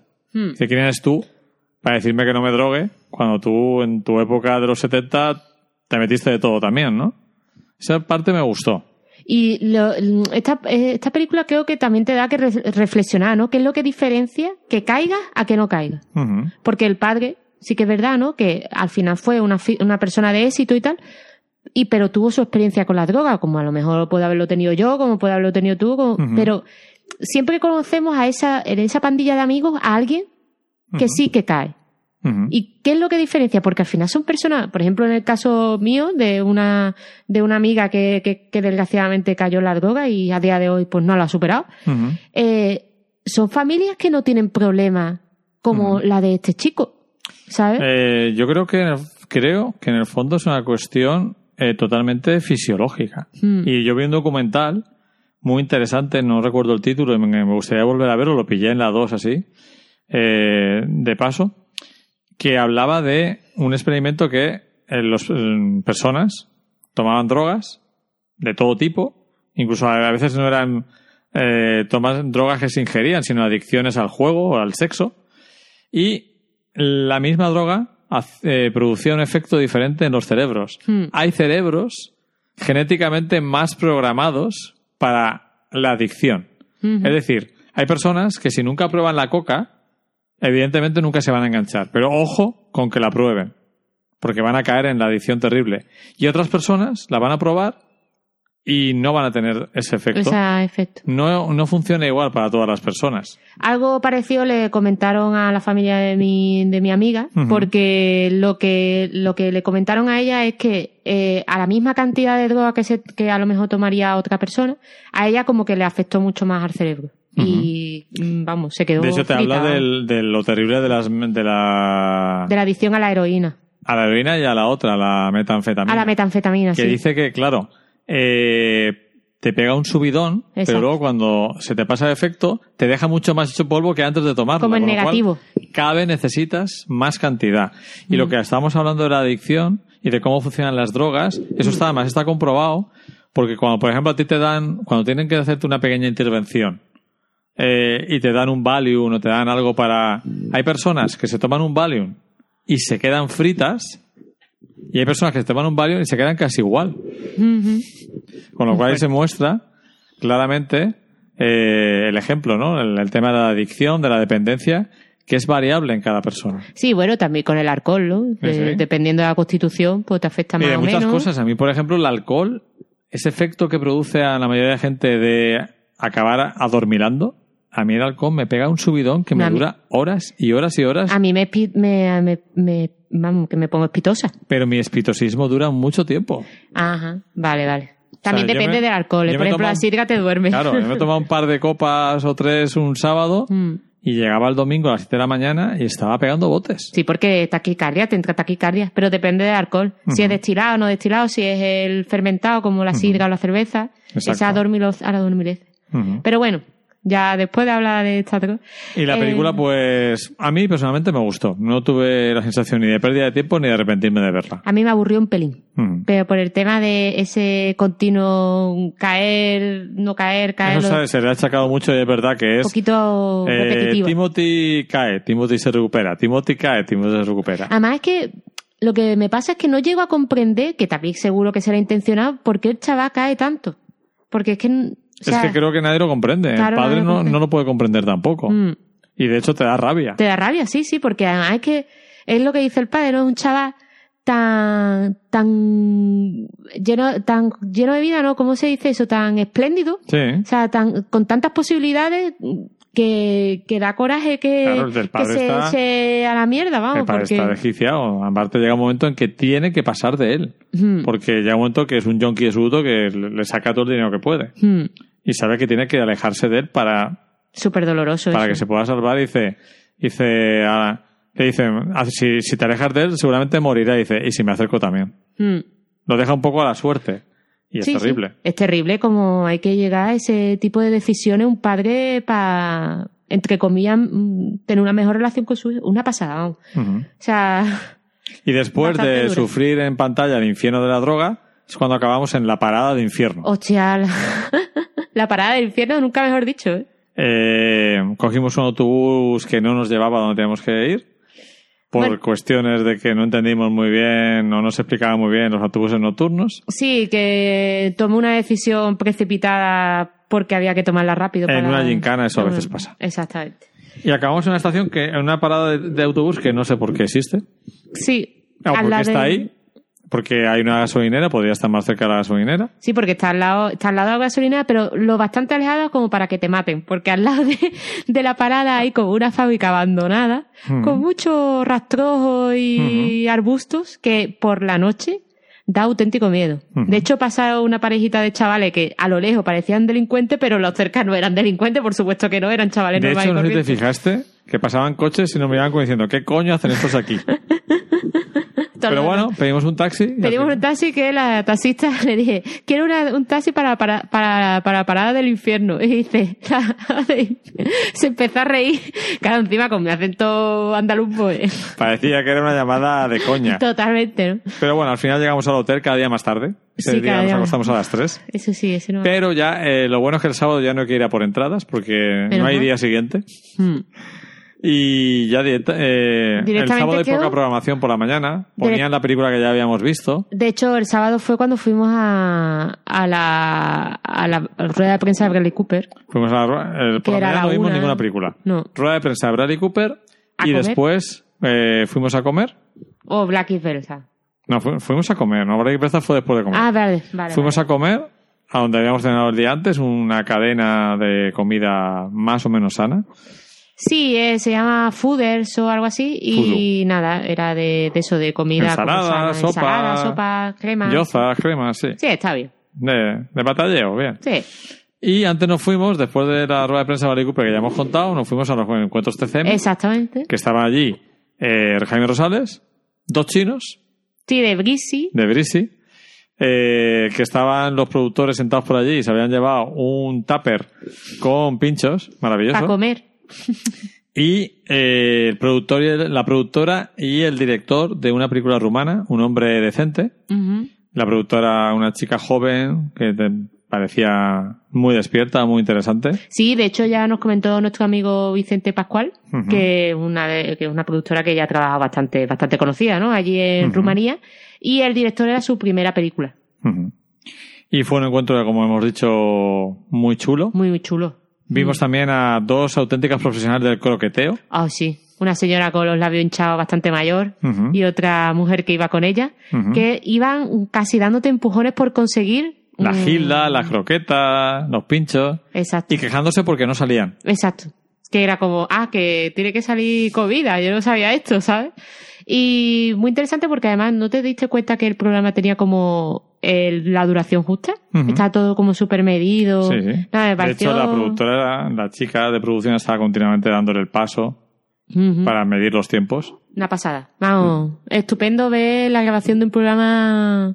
Además, todo salió súper bien. Menos un pequeño tuve un problema con el audio de la primera película, que yo creo que la chica rumana acabó un poquito mosqueadilla por eso y porque creo que tuvo la sensación de que le dedicaron mucho más tiempo a Jaime Rosales. Sí, claro, como al ser el, el español, pues también lo que. Yo creo que tampoco es una cuestión de idioma, ¿eh? Porque es Cuestión de idioma, más fluido hablar con el español que con, no con la traducción. Y también técnicamente me imagino que pone la traducción simultánea dentro del programa, en fin, Mm. que mm, creo que es más rollo, ¿no? Y que no es lo mismo, no queda, no queda igual cuando entrevistas a una persona de distinto idioma Mm. en directo, o sea, en directo, eh, sí, Sí, porque en vivo, en vivo, en vivo, Con él delante. con el delante que una persona que habla tu mismo idioma. Claro que van a sacar más anécdotas y más cosas, y más cordialidad entre, Mm. Más fluido, más sí. fluido, sí. Y nada, luego nos fuimos a comer y luego teníamos triple sesión de cine. eh, la última tarde del festival. Ahí habíamos cogido un poco a lo loco, Sí, porque el último día la mayoría de lo que se proyecta son premios. Entonces cogimos para el premio de la Nuevos- juventud de la juventud y el premio del público. y nuevos Sin directores. saber eh, nuevos directores y el premio del público. No sabíamos muy bien lo que había salido ahí. El público lo podemos intuir porque va saliendo en el diario del festival, Hmm. que está por toda la ciudad. Nosotros lo cogíamos mucho en el- la sala de prensa, a la que Flavia iba para que le dieran café. Es correcto. Está muy bien montado, un sitio Sí. para trabajar y que te dan. Enchufe. Mm, Y vimos la primera Black is Belza, Sí, que a Flavia se le ocurrió irse al aseo en el momento más delicado. es que me hacía mucho vivir. Sí, sí, está claro. Y me fui en el momento más delicado. ¿Por qué? Porque cuando entré, hacia la Cuando presentación, del cuando volví del aseo, no podía pasar a mi asiento porque iban a hacer la presentación de la película que estaban allí todos los actores de doblaje. Pues, ¿quién eran los actores de doblaje, Luis? Pues gente, gente de bien, ¿no? Gente de bien, Unax sí. Ugalde, Sí, Jorge Peru- Perugorría, sí. Eh, Willy Toledo. que cuando entré, me encontré de Claro, frente. porque tú, claro, tú entraste cuando todavía no se habían puesto delante del público, estaban en el pasillo, ¿no? Estaban en el pasillo, no lo habían presentado ni nada, y yo entré y me dice un chico, claro, porque eh, no tenía la entrada, la entrada la tenías tú y tú tenías que enseñarle la entrada para ir a esa, a esa sala. Entonces ya el chico que estaba allí le, le estaba diciendo, mira, perdón, que es que la entrada la tiene mi novio, que es que yo he ido dentro a, a hacer, a, bueno, pues a hacer mis necesidades y tal, no sé qué dice. Que sí, que sí, pero que te espere, que van a hacer la presentación. Y yo, ah, ah, Y cuando ves, a Willy ah, Toledo. Willy Toledo, digo yo, joder, qué tío más alto. es muy alto el Willy Toledo. Sí, sí, sí. Y muy delgado. Y Mm. está mayor. Es que en la cárcel no le han dado mucho de comer. Pero en la cárcel al final. ¿Al final lo metieron en la cárcel? No sé, bueno. Es que no me he enterado. Eh, bueno, ¿cómo viviste estar en un acto reivindicativo de Euskadi? Pues, bueno, ¿Se lo, se lo vas a contar a tus padres? no. Bueno, hay que decir que Black is Belza Mm. es una película dirigida por Fermín Muguruza, que es el líder de la mítica banda Mm. de punk de Euskadi, Cortatu. Exacto. O sea, y además que él estaba allí, vamos, haciendo la presentación y tal. Un personaje, vamos, un auténtico personaje. Sí, sí, no, y aparte la presentación fue en euskera y en castellano. Sí. Y era, pues era muy interesante ver el público también porque hay un, hay un tipo de público que me gusta mucho en San Sebastián, que son las familias Mm. que van al cine, el, el chico, la chica, sus hijos, Mm. y que son, se nota que son um, personas muy eh, concienciadas de la defensa y, eh, y la preservación de la cultura en euskera, que me parece fundamental. Siempre conservar las culturas que han sido pues arrinconadas durante siglos, ¿no? Y ves eso, ves que llevan a los hijos para que vean algo de la cultura vasca que tampoco hay tanta, ¿no? Tampoco Mm. to- no todavía no se difunde como debiera, ¿no? Mm. De hecho, la- los anuncios de al principio de la película eran diferentes que al resto de San Sebastián y eran pues hablando de diversos temas, ¿no? Eh, creo que era uno de un referéndum que van a tener, una especie de consulta. Y luego era otro sobre el, el hecho de hablar en vasco. ¿no? Y está guay, está interesante. Bueno, está bien de vez en cuando ver otra cosa distinta y que mm, saber que dentro del Festival de San Sebastián, pues también tiene espacio para otro tipo de cine, ¿no? Y Sí, cine más de, más de, de su, de su tierra, que eso también está bien, ¿no? Pues tiene, pues tiene mucho cine español, Sí. mucho cine latino, mucho cine internacional y cine vasco. Exacto. Bueno, me parece perfecto, no excluyen a nadie. Eh, Además, esta película, la que vimos, la de Black is Versa, es un poco sobre un hecho, ¿no? Muy interesante. La premisa es muy interesante. De hecho, creíamos que iba a ir sobre eso, que era de la prohibición a la hora de desfilar de los, cabe- de los gigantes cabezudos negros en Nueva York en el año sentimos, 1900. mm, ahora mismo no nos acordamos de cómo se dice eso en euskera, gigantes, gigantes Sí, y que no cabezudos. sé cómo se dice. Eh, los invitaron a desfilar por la Quinta Avenida de Nueva York, Mm. pero prohibieron eh, que desfilaran los personajes negros. Exacto. Que era el año 1967. 65 por ahí. 65 por ahí, ¿no? Eh, y de hecho yo pensaba que toda la película iba a ir sobre eso. Y yo también. Y se lo mentira en cinco minutos. Menos. Y yo digo, ¿y ahora qué va a pasar? ¿Qué va a pasar aquí? Lo cual me pareció maravilloso. Sí, porque al final nos encontramos con una película de espías. Una Claro. película de espías en los años 60, con todo lo que pasaba en esa época, que me parece maravilloso todo lo que pasó en esa época. Claro. Y cómo eh, te explica la A ver, dentro de las limitaciones que tiene la película y los diálogos muy forzados, que, lo que te comenté luego al terminar, que lo que me parecía mm, negativo de la película es intentar abarcarlo todo. Meter ¿no? todo lo que pasó Todo en esa época. Y aparte otra cosa que sí que hablamos, Hmm, que mm, creo que va en contra de tu propio objetivo, hmm, es cuando lo haces todo muy maniqueo, ¿no? Exacto. O sea, lo- todos los españoles son horribles, unos Mm. guardias civiles horribles, Hmm. Eh, lo- y los personajes vascos son la leche, que incluso a, a donde van siempre se follan a la tía más buena. Exacto. Pero bueno, es, sí, es como un poquito infantil, que mm, animación se supone que adulta, pero infantiloide, ¿no? Pero mm, lo que... Eso es lo malo, pero Eso es lo malo. muchas cosas buenas. Pero hay muchas cosas buenas, como por ejemplo el tema de juntar, ¿no? Toda, toda esa cultura y todo, todas esas eh, países, ¿no? Y, y esos tramas que estaba viendo en ese momento en el mundo, que las junten de tal manera de que tenga esta coherencia. No, y te ve como, como todas las luchas eh, Mm. contra el poder. Minorías contra el Las poder. minorías, pues tanto la lucha cubana como la lucha de los de Quebec, Los de a- los argelinos. los argelinos, eh, como era casi una con, era un her- hermanamiento de todos esos Ujú. movimientos Y a través de este personaje vasco-francés, porque aparte, claro, es una película muy de Euskal Herria, porque el personaje es vasco, pero eh, nació en, En el País Vasco francés, pero se crió en Navarra. Exactamente, es como Entonces, como todo, Sí, todo, ti- lo tiene todo. Tiene la parte del País Vasco de- del Estado, la Mm. parte francesa y la parte de Navarra, ¿no? Nafarroa, ¿no? Entonces, eh, pero a mí la película me entretuvo. Sí, es Mm. cortita, ¿no? Mm, Sí, me funcionó bien. Eh, es el tipo de dibujo que a mí me gusta. Mm. No Sí, el tipo de Brave, por ejemplo. Yo el tipo Brave de Disney no soporto ese dibujo. Es corto marté, es Sí. como cine, como cómic europeo. Me encanta Mm. ese dibujo. Y la película funciona bastante bien.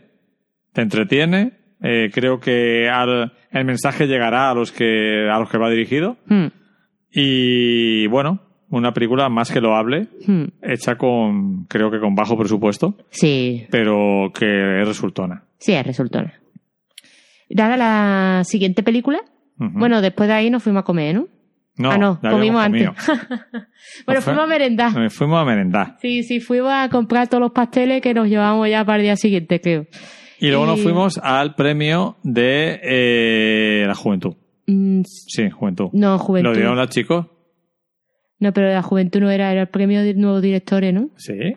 No, juventud, no, sí, era de la juventud. La juventud. El de los directores no lo saltamos, ¿no? No, sí. Que fue el que nos fuimos. No fuimos porque era, era japonesa. eh, la entrega de premios y la, y la rueda de prensa de premiados. Verdad, la, la que ganó de nuevo director era la, la Jesús. ¿no? Jesús, la Vale, película japonesa. Mm. Jesús, que en, la, la- en japonés el- son el- 10 palabras Exacto. es un poco Lost in Translation, como dices tú. y fuimos a ver la película que ganó el premio de la juventud, Exacto. dirigida por Celia Rico, Mm, que es una, película sevillana. Es una película que se estrena este viernes, que se llama Viaje al cuarto de una madre, Mm. con Ana Castillo, Oma, Oma. Oma que rica, Oma, qué rica. y Lola Dueñas. Y Lola Dueña, que hace de madre de. Y yo Ana creo que esta película la debe comentar Flavia. Sí, ¿no? Sí. Mira, esta película me pareció. A ver, eh, dentro del minimalismo de la película y, de la, y del, del presupuesto que tiene, mm, creo que, que el- está muy bien llevada. Porque la película básicamente se desarrolla en una casa. En una casa con Algún cuatro cosas. plano fuera. Sí, pero muy poco. De hecho, los, eh, los planos de fuera son precisamente donde trabaja Ana Castillo, que está muy bien, porque... Y te digo una cosa. Creo que hace de una carencia una virtud. sí, Que es no tengo dinero para rodar en Londres. Y sin embargo eso se convierte en algo que ayuda a la película. sí. Porque hay que decir que la historia de una madre y una hija Mm, de mm, humildes, mm, que el padre ha muerto, mm. Pero no lo sabemos hasta... No, llama la forma en que te dice que el padre está muerto. Bueno, mi padre ya no está, ¿no? Esa... Pero es que no te lo dice. Directamente lo que, lo que hace es el móvil, Ujú. utiliza el recurso del móvil que están continuamente llamando para temas de promociones y ellos di- ella simplemente lo ignoran. Ujú. Uno lo, lo coge, algunas veces lo cogen, otras veces simplemente lo ignoran. Y eso, claro, tú al principio no sabes lo que pasa. Pero me parece de un recurso cinemato de usar el recurso del sonido cinematográfico para explicarte algo que no te lo está diciendo explícitamente, ¿no? Está muy bien. A mí me gustó mucho el, el tema de cómo te, te va contando la historia poquito a poco. Y también le pasa a esta película igual que a la, a la anterior de, de, bueno, de quién te cantará, que cambia el foco, ¿no? En determinado momento cambia el protagonista de la película. Al principio tenemos a Ana Castillo, ¿no? Que vemos que es una chica que habrá terminado sus estudios, su instituto, lo que sea, y empieza a trabajar en lo mismo que trabajaba su De madre. planchadora. De planchadora de en una fábrica uniformes, de uniforme. de trabajo, ¿no? De trabajo. camareros y todo esto. Exacto. Y en determinado momento, eh, esta chica, pues, encuentra a otra amiga que está viviendo en Londres, como mm, parte de mm, mucha gente de su Que ha generación, vuelto por Navidad. que ha vuelto por Navidad. Y le dice que allí es muy feliz, ella empieza a ver fotos de, de ella en Londres en Facebook, etcétera, y le entra el gusanillo de empezar a, pues, a, a independizarse y a vivir una aventura, pues, fuera de... Se nota que es un guion escrito hace años. Posiblemente cuenta un poquito su historia. Yo creo que, cuen- que es mira, autobiográfico. mira las fotos en Facebook, Sí. no en Instagram. Exacto. No, hombre, a ver, la película está ambientada en la época actual, pero sí que es verdad que, que la historia es más, es más pasada. Yo creo que estará ambientada en la, pues, la época de la crisis, 2007, 2008. Más o menos cuando, cuando la directora le pasó eso. La directora Mm. tiene 36 años actualmente. Ujú. Pues, pues será eso, 2009, Sí, hace 10 años. 2010, sí. A mí, eh, rodada en un pueblo que tú conoces, de Sevilla. Eh, eh, ¿Cómo era? Era Espartina, ¿no? No, Espartina no. Carmona, ¿no? No, era un nombre así, ah, lo miramos. Constantina. Constantina. Mm, Es que hace, hace- sí. Mm. Y, y nada, y en determinado momento, pues claro, eh, te estaba explicando el duelo, ¿no? De la hija, de cómo la afrontó la hija, y en determinado momento la hija se va y nos cuenta, Se va a trabajar a Londres. se va a trabajar a Londres y nos cuenta el duelo de la madre sin hija y sin, y sin padre y sin marido. Y está muy, yo creo que, que refleja muy bien la madre española. ¿no? La, Bueno, yo es una película que creo perfecta para explicar a un extranjero Mm, las relaciones eh, familiares en España, ¿no? mm, Porque está llena de pequeños detalles que todos más o menos hemos vivido, mm, ¿no? De cuando te mandan comida, cuando estás fuera, comida ahí, que se compra un envasador al vacío y todo. Cuando le mete el dinerico y el paraguas, Y el a paraguas, escondidas en la, esto, ¿no? En la maleta. La madre cosiendo. El Mm. amigo que le, que le, le arregla la, la máquina de coser, pero a cambio le pide un favorazo. Mm, Eh, no sé, las uvas mismo. mm. Eh, es que yo estaba viviendo todas esas cosas. Ah, Sería rico hacer una cosa muy chula que es. Tú vives experiencias de ese tipo y a ti te gustaría vivir las de las películas americanas, pero ella no, ella cuenta las de la, la de la vida real española, ¿no? Mm. Y La- te lo hace de una forma súper divertida. Y te interesa. Y te preocupa. No sé, eh, creo que ha conseguido una cosa súper eh, complicada de hacer porque contar la, la cotidianidad tan cotidiana. tan cotidiana y porque que te además es interese. gotita a gotita. Mm, Poquito a poco, ¿no? Además estás viendo la película y dices, bueno, esto no sé a mí si esto me va a gustar. mm. La escena cuando vuelve de Londres y, y se, y empieza a comer el jamón serra, es que, que te lo comes así. Sí, sí, sí. Mm. Sí, además los actores, las dos actrices están Ah, estupendas. increíble, ¿no? El momento cuando le cuenta a Ana Castillo que ha sido ella la que ha ido a por la niña que está cuidando a la guardería y pregunta, ¿pero los padres? Y le dice, ah, padres están muy ocupados. Esta gente no sepa qué tenéis. Están increíbles. O sea, Sí. yo creo, no me extrañaría que hubiera nominación a los Goya de interpretación para las dos. Es que están muy graciosas. Lola tío. Dueñas, que es una actriz maravillosa. Mm, mm. Ana Castillo ta- es- también, pero está empezando. Pero Dueñas, yo en todas las películas que le he visto, en Volver, por ejemplo. Está, mira que Penélope Cruz está muy bien en esa película, yo creo que está mejor todavía. Mm. Pues sí, a mí es una película que recomiendo, la verdad. A mí me emocionó. Eh, sencilla, no es pretenciosa para nada tampoco. A mí es que mm, mm, agradezco que las películas no sean pretenciosas porque es muy fácil serlo cuando tienes un equipo y un, un Y guion, una historia que contar y, Y cuando, cuando eres eres joven. joven. Sí, sí. Es que además Celia Rico la vimos, eh, estaba justo delante de nosotros cuando... chiquitita. Todo chiquitito así, con los con los Hombros caídos, como todo- Sí, caído y así estrechito.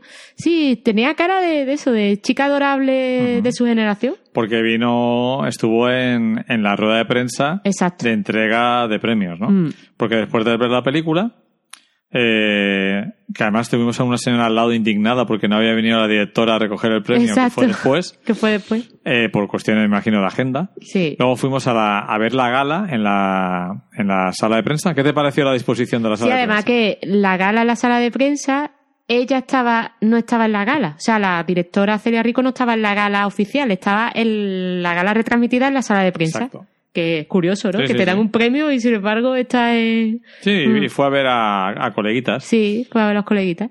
Y bueno, ¿qué te pareció la disposición del personal en la sala de Ah, pues muy guay, porque... Bueno, había ahí bebidas, había pinchos. Sí, pues que ya se había terminado cuando había- llegamos. ¿Cómo comen los periodistas? Qué eh? gente, tío. Es que croqueteo, que gustar croqueteo, de verdad. No, ahí lo que pasa realmente es que hay hambre, Que ¿eh? era hora de cena. Era Ujú. la hora de cena. Eh, Entonces, nada, nos cogimos una fantita y nos pasé al lado de Bollero. que creo que le di, que lo molesté porque después se levantó ya indignado y se fue a otro lado. Yo todo solo, ¿eh? Eh, todo solo. Todo solico estaba por allí. Y después, pues claro. Estaban la- los, los que estaban más en plan con ordenador. Eso, había una eh, la sala, era una sala diáfana, pero luego había una parte con mesas, que eso lo habían, quit- habían quitado las sillas que había ahí por la mañana de la rueda de prensa, y habían puesto una parte de mesas, y ahí había, había mucha, mucho periodista de, de, de escritor. Con su ordenador ahí metiendo... Exactamente, pues seguramente comentando. haciendo mucho re- retransmisión en directo. Exacto, los típicos retransmitiendo en directo las galas, ¿no? Pues eso, Twitter o lo que sea, o también escribiendo ya pues lo... En los medios, digi- en los medios, Los medios digitales, digitales. ¿no? En la edición digital que van poniendo Mm. el 2004 sale no sé quién. Mm, La sí. gala presentada por Maribel Verdú y una presentadora vasca que presenta siempre, que no sé quién es, para, para el bilingüismo. Y bueno, ¿qué te pareció la entrega de premios, los premios que dieron? Los grandes ganadores fueron Rojo, que se llevó fotografía, guion y Actor. actor, Mm. director y actor. No Eh, hay guion, ¿no? Guión, no, guion se lo llevó eh, Paul Laverty Ah, por la vale. película de Iciar Boyain Ah, y Garrel por su propia película. Vale, vale. Y el gran premio fue para Entre dos aguas. ¿La concha de plata para quién fue? Mm, Anda, ahora no, No me me acuerdo. acordamos. Mira, tenemos por ahí el este, pero... ujú, la miro ahora. Vale. ¿Qué te pareció la entrega de premios? Pues nada, una entrega de premio pues cuesta, tranquila, ¿sabes? Que no es nada, pues mm, intentan entregar los premios y, y casi listo, ¿no? Toman más protagonismo las personas premiadas, ¿no? Porque le dejan bastante tiempo para, para hablar. Todo lo contrario que los Goya o eh, los Oscars, ¿no? Que te bajan, sobre todo los Oscars, ¿no? Que te bajan el micrófono. Sí, porque la actriz noruega Bueno, es que- un speech que parecía que había ganado tres Oscars. La- y además la gente ya estaba en plan nerviosita porque y terminara. casi. De, Mm. de- parece que ha terminado el discurso y sigue. Sí, y sí. sigue. Y sigue. Sí, sí, bastante pesadita. Y es- la actriz noruega era de Blind, mm, Blind Spot, ¿no? Blind Spot. que hacía de enfermera o de... De madre que pierde a su hija. ah, de madre que pide, vale, vale. Y, y nada, la concha de plata, pues eso, ahora lo dirá Luis. Y la concha de oro, pues se la llevó mm, sorprendentemente. Eh, salió Alexander Payne diciendo el En tema de- perfecto castellano. un perfecto castellano que por lo visto estuvo estudiando en Salamanca un año y, Y, por viviendo eso en Colombia otro y además es filólogo hispánico. exacto que estudió filología hispánica entonces pues sabe perfecto castellano que nos quedamos bastante sorprendidos no y, mm, y eso y premió no a la naturalidad y al cine qué dijo al cine Al, al- al cine que, eh, que era eh, compasivo. compasivo exacto y nada, sorprendentemente, pues tuvimos a, a Entre Dos Aguas, ¿no? La, la ocasión de verlo como la ganadora, ¿no? De la, del premio gordo. Menos mal que elegimos. Eh, hay que elegir entre ver la concha de oro o ver el premio del público porque casi coincide en horario. Menos mal que no elegimos la palma de oro porque ya la habíamos visto. La palma. La palma de oro, eh, la concha de oro. Pues sí, menos mal, porque ya la habíamos visto y, y así podíamos disfrutar de la última película que vimos en el festival, que es Another Day of Life. Otra película de animación de para adultos, muchísimo, con muchísimo más presupuesto que la anterior, colaboración, eh, eh, bueno, hispano-vasca, ¿no? Eh, eh, Varios países, vasca, ¿no? también Polonia, Polonia, pero una de las directoras es, es vasca. es vasca. Y nada, nos cuenta también otro hecho. O sea, si antes teníamos, tuvimos el día de Cádiz, ¿no? Eh, donde las acciones transcurrían eh, en Cádiz, esta vez es acciones que transcurrían en los años 60, ¿no? En los 60, en diferentes lugares. En este caso se centra mucho en, en Angola. Angola. Sí, Angola, que fue un protectorado eh, Fue una colonia portuguesa ¿no? junto con. Mozambique. Directamente, colonia. Y nada, nos cuenta el hecho del momento en que... Le han concedido la independencia, Exacto. pero estalla una guerra civil entre procomunistas y procapitalistas. y te cuenta por la situación política de cómo ese hecho, ¿no? que a lo mejor le podía no importar a nadie en el mundo, eh, se convierte eh, en, un, en un conflicto internacional porque se implican el bando comunista, pues evidentemente el bloque soviético, y el bando capitalista, ¿no? El, mm, Estados Unidos. Y esta te cuenta más la parte de este periodista polaco, por eso de ahí la colaboración polaca, de, de su colaboración, su simpatía, ¿no? Por el bloque comunista y la historia, ¿no? De algunos guerrilleros, que de hecho aparece la guerrillera, que ahora no me acuerdo cómo se llamaba la guerrillera, bastante joven. Mm, y la historia de la obsesión de ese periodista por llegar a donde se partía la pana, ¿no? Eh, a- al frente eh, sur, donde estaba un general que era, era portugués y Un se portugués pasó que se pasó al bando angolés. al bando Angoleño. angoleño. Mm. Y nada, eh, y es curiosa. bueno, al final está- la película se centra en el momento decisivo de casi de su vida, Mm, en el que tiene que decidir entre mm, decantarse por lo profesional e informar o decantarse por lo humano y no, o no- y no informar Exacto. de un hecho que puede afectar a su a la gente por la que siente simpatía. ¿no? Mm. Y una película escueta, hora y cuarto, Sí. perfecta, porque la película empezaba a las 12 y estábamos ya como reventadísimos. Uf, yo tuve un par de cabezadas, ¿eh? Pero por el hecho de que está agotada. Yo tuve a una muchacha muy grande en la butaca de al lado que Mm. me, me- me hizo arrinconarme hacia ti. Sí, de hecho, señor Moneo, si nos escucha también, eh, las butacas del Cursar 1 están ahí casi justas. Pero es que el Cursar 2 ya vimos dos películas en, este, en esta sala y teníamos la espalda fatal, porque es que no tenía, o sea, aparte del espacio de las piernas para personas altas como nosotros, eh, ya es un problema, porque es que no puedes poner las piernas, no las puedes mover. La, el- la estrechez entre butaca y butaca también es bastante reducida Ujú, y no tiene respaldo trasero para la cabeza. Y eso dos horas y dos Esta sala es veces. el principal. Es la más, es la más Sí, cómoda. sí, ahí es donde vamos a hacer como Oti y como Bollero. Nos Ujú. vamos a ir solamente a, la, a las del principal. Y nada, así más o menos acababa el, el, el festival. Mm. eh, agotados pero felices. Ujú. Fue un. en La, la concha de plata fue para Alpha de Right to Kill de Brillante Mendoza, Vale. el filipino. Mm, Ah, es verdad, que apareció el chico ¿El que se llama, productor? El productor que se llama Carlos, pero no sabe hablar español. Que es muy loco eso. Eso te. La verdad es que vuelve loco, ¿no? Eh, saber que hay una gran tradición de cultura hispana, pero el español se ha perdido totalmente, o casi totalmente. Mm. Y. Y nada, eh, la conclusión del festival es. ¿Qué es lo que más te ha gustado, Flavia, del festival? A Creo mí que lo ya que- lo has dicho, pero. Eh, Lo he dicho y lo vuelvo a repetir la cercanía de hacia las estrellas. eh, que siempre tienes algo que hacer. Es algo muy interesante para un tipo de, de evento como este tipo, o sea, de este tipo de eventos, ¿no? Que no solamente eso es cine, sino que también es mm, diálogo, eh, son programas, ¿no? De, de televisión, son eh, encuentros, ¿no? Y, y también, Y pues hay son muchas fotos. cosas a las que nunca vas por falta de tiempo. Exacto. Y Pero- después, bueno, la ciudad, también me encantó la ciudad. San Sebastián es preciosa, Y la gastronomía. la comida y la gente es maravillosa. ¿Qué te pareció la concha? La concha es una pasada, vamos. Dijiste que uno de los lugares más bellos que no habías estado nunca. Pues sí. Sí, sí, casi me atrevo a decir que junto, para mí, dos o tres sitios que te he dicho, es como la caleta, eh, la zona de- del puerto de Alicante donde ve el, el castillo, ¿no? De, de Benacantil.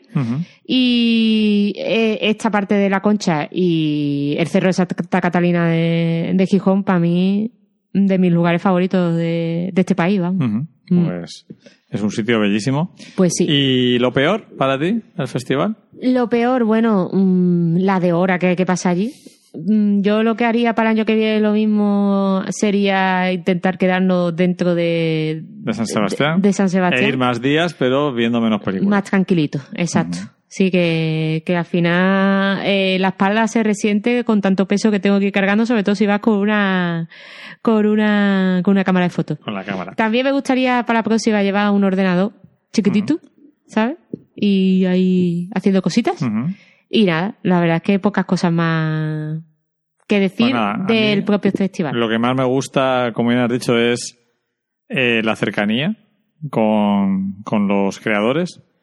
Y quizá lo que menos me gusta es que eh, la organización de algunos aspectos, como podría ser el, el tema de, del reparto de entradas y pases a primera hora de la mañana. Sí, eso es verdad, no me acordaba de ello. Sobre todo porque eh, yo entiendo que las personas cumplen órdenes, pero a veces es imposible razonar con algunas de ellos. Ujú. Y me pasó con una persona, aunque luego verdad que vino su superior, sin que yo dijera lo típico, quiero ver al responsable, no, no dije nada, me callé, pero se ve que lo vio y vino y le expliqué la situación y comprendió que lo que él estaba diciendo no era ninguna locura. Es decir, si dos personas van juntas al festival, eh, aunque sean de acreditaciones diferentes, Mm. Deberían, y de hecho años, pasados se podía, Mm. pasar a recoger las invitaciones juntos por el mero hecho de poder sentarse juntos. Y también saber si queda para los dos. Exacto. Porque si Mm. yo cojo una entrada y la otra persona no puede, al final acabo con esa entrada, la voy a desperdiciar. Exacto. O sea, es que al final vas a perder una entrada. Pero bueno, en general, como siempre, la organización muy buena. Sí, bastante buena y también el hecho de la poca, de la desinformación que tuvimos a la hora de saber por dónde se entraba y a recoger las invitaciones, que un año era en un sitio y, y este año pues era en otro sitio. Mm. Pero bueno, eso también fuimos pecadores nosotros. Sí, porque lo ponía, lo ponía. Lo ponían y Pasa no que nos es dimos pecado, cuenta. uno de los mayores pecados capitales que es que no leemos. Mm. Y bueno, por último, ya es una cosa que hablamos en, durante el festival, pero que ahora no hemos hablado, es que traemos un regalito. Sí, Traemos un regalito que... eh, Es verdad, no me había acordado. no te había acordado, yo me llevo acordando, digo yo, lo tengo que decir. Y lo que vamos a hacer, como este programa es larguito, dura, bueno, pues llevamos aquí grabando dos horas 38, que seguramente será menos, al final, ¿vale? Eh, lo que vamos a hacer es que si habéis llegado hasta aquí, poned en Twitter, eh, con el hashtag cautivos del film. ¿vale? O sea, el nombre de nuestro podcast, como no tenemos eh, usuario en Twitter, vamos a usar un hashtag, ¿vale? El hashtag cautivos del film y haciendo referencia a que queréis el regalo que tenemos preparado para vosotros y luego entre todos los tweets que recibamos, yo quiero regalo sorteo. y no, voy a- no vamos a decir regalo que es, simplemente vamos a decir que está eh, relacionado con algo, con algo que hemos visto en San Sebastián. Con una de las 12 películas que hemos visto. Exacto. Ujú. ¿12 películas? Sí, 12 proyecciones. 12 proyecciones. Con Vale. eso ya hemos dado una pista gorda.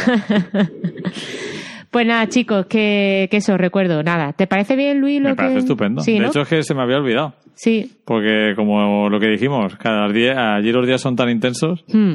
que eso se me había olvidado. Muy bien por recordarlo, Flavia. Pues nada, simplemente eso. Si habéis llegado hasta el final, poner hashtag cautivos del film. Yo he, he llegado hasta el final, o que sea, o quiero el regalo, haciendo referencia a lo que hemos dicho del regalo, ¿vale? Y el, eh, próximo cautivo del film, que ya será el de noviembre, el de primeros de noviembre, pues diremos el ganador, que simplemente lo anunciaremos por alguno de nuestros Twitter antes justo. Y bueno, justo no, después de la publicación del podcast. Y, y nada, eh, os preguntaremos vuestra dirección para mandarlo. Y en, durante el programa siguiente os diremos de qué se trata. Perfecto. Pues me parece muy buena idea, Flavia. ¿Te parece bien? no? A ver Me si así genial. promocionamos un poquito el podcast. Que, que- Vamos a ver si... A ver si alguien llega hasta el final. a ver si alguien ¿Me el imaginas que no nos escriben nada? Qué triste. Es que seguramente no lo va a querer. Bueno. Pues Bueno, lo quedamos nosotros. Oh, sí. Ya o está. lo mm, sorteamos otro día. Para otra cosa, para otro programa. Vale, Vale. vale, perfecto. Bueno, pues nada, Flavia, ha sido un placer. Bueno, pues nada, yo he sido Flavia Bernardez, me podéis encontrar en Twitter por arroba Flavernardez. Ujú. Y yo soy Luis López Velda y me podéis encontrar en Twitter por arroba Luis Lobelda. Muy bien. Y por último, lo último ya dejo ya de ser tan pesada y da, tanto autobombo, eh, os agradeceríamos que nos pusierais una reseñita en, en iTunes de cinco estrellitas, por favor, para así tener más visibilidad. Y también, pues, que le deis a me gusta a iVoox, nos comentéis por iVoox o nos comentéis por la misma web de Luis, que en este caso, bueno, eh, Luis escribe, pero yo lo que hago es llevar pues todo el tema de la gestión de contenido, el diseño, etcétera, que es luislobelda.com Ujú. y luego barra podcast, que es donde tenéis todos los podcasts donde participa Luis. Eh, barra el podcast que sea, bueno, ahí tenéis la, la, la- los enlaces a los diferentes podcasts, que uno de ellos pues es Cautivos del Film. Y, y ahí tenéis pues el listado de todos los, todos los programas con posibilidad de comentarlos en la misma página, ¿vale? Muy bien. Nada más, hasta el mes que viene. Hasta el mes que viene. Adiós. Adiós.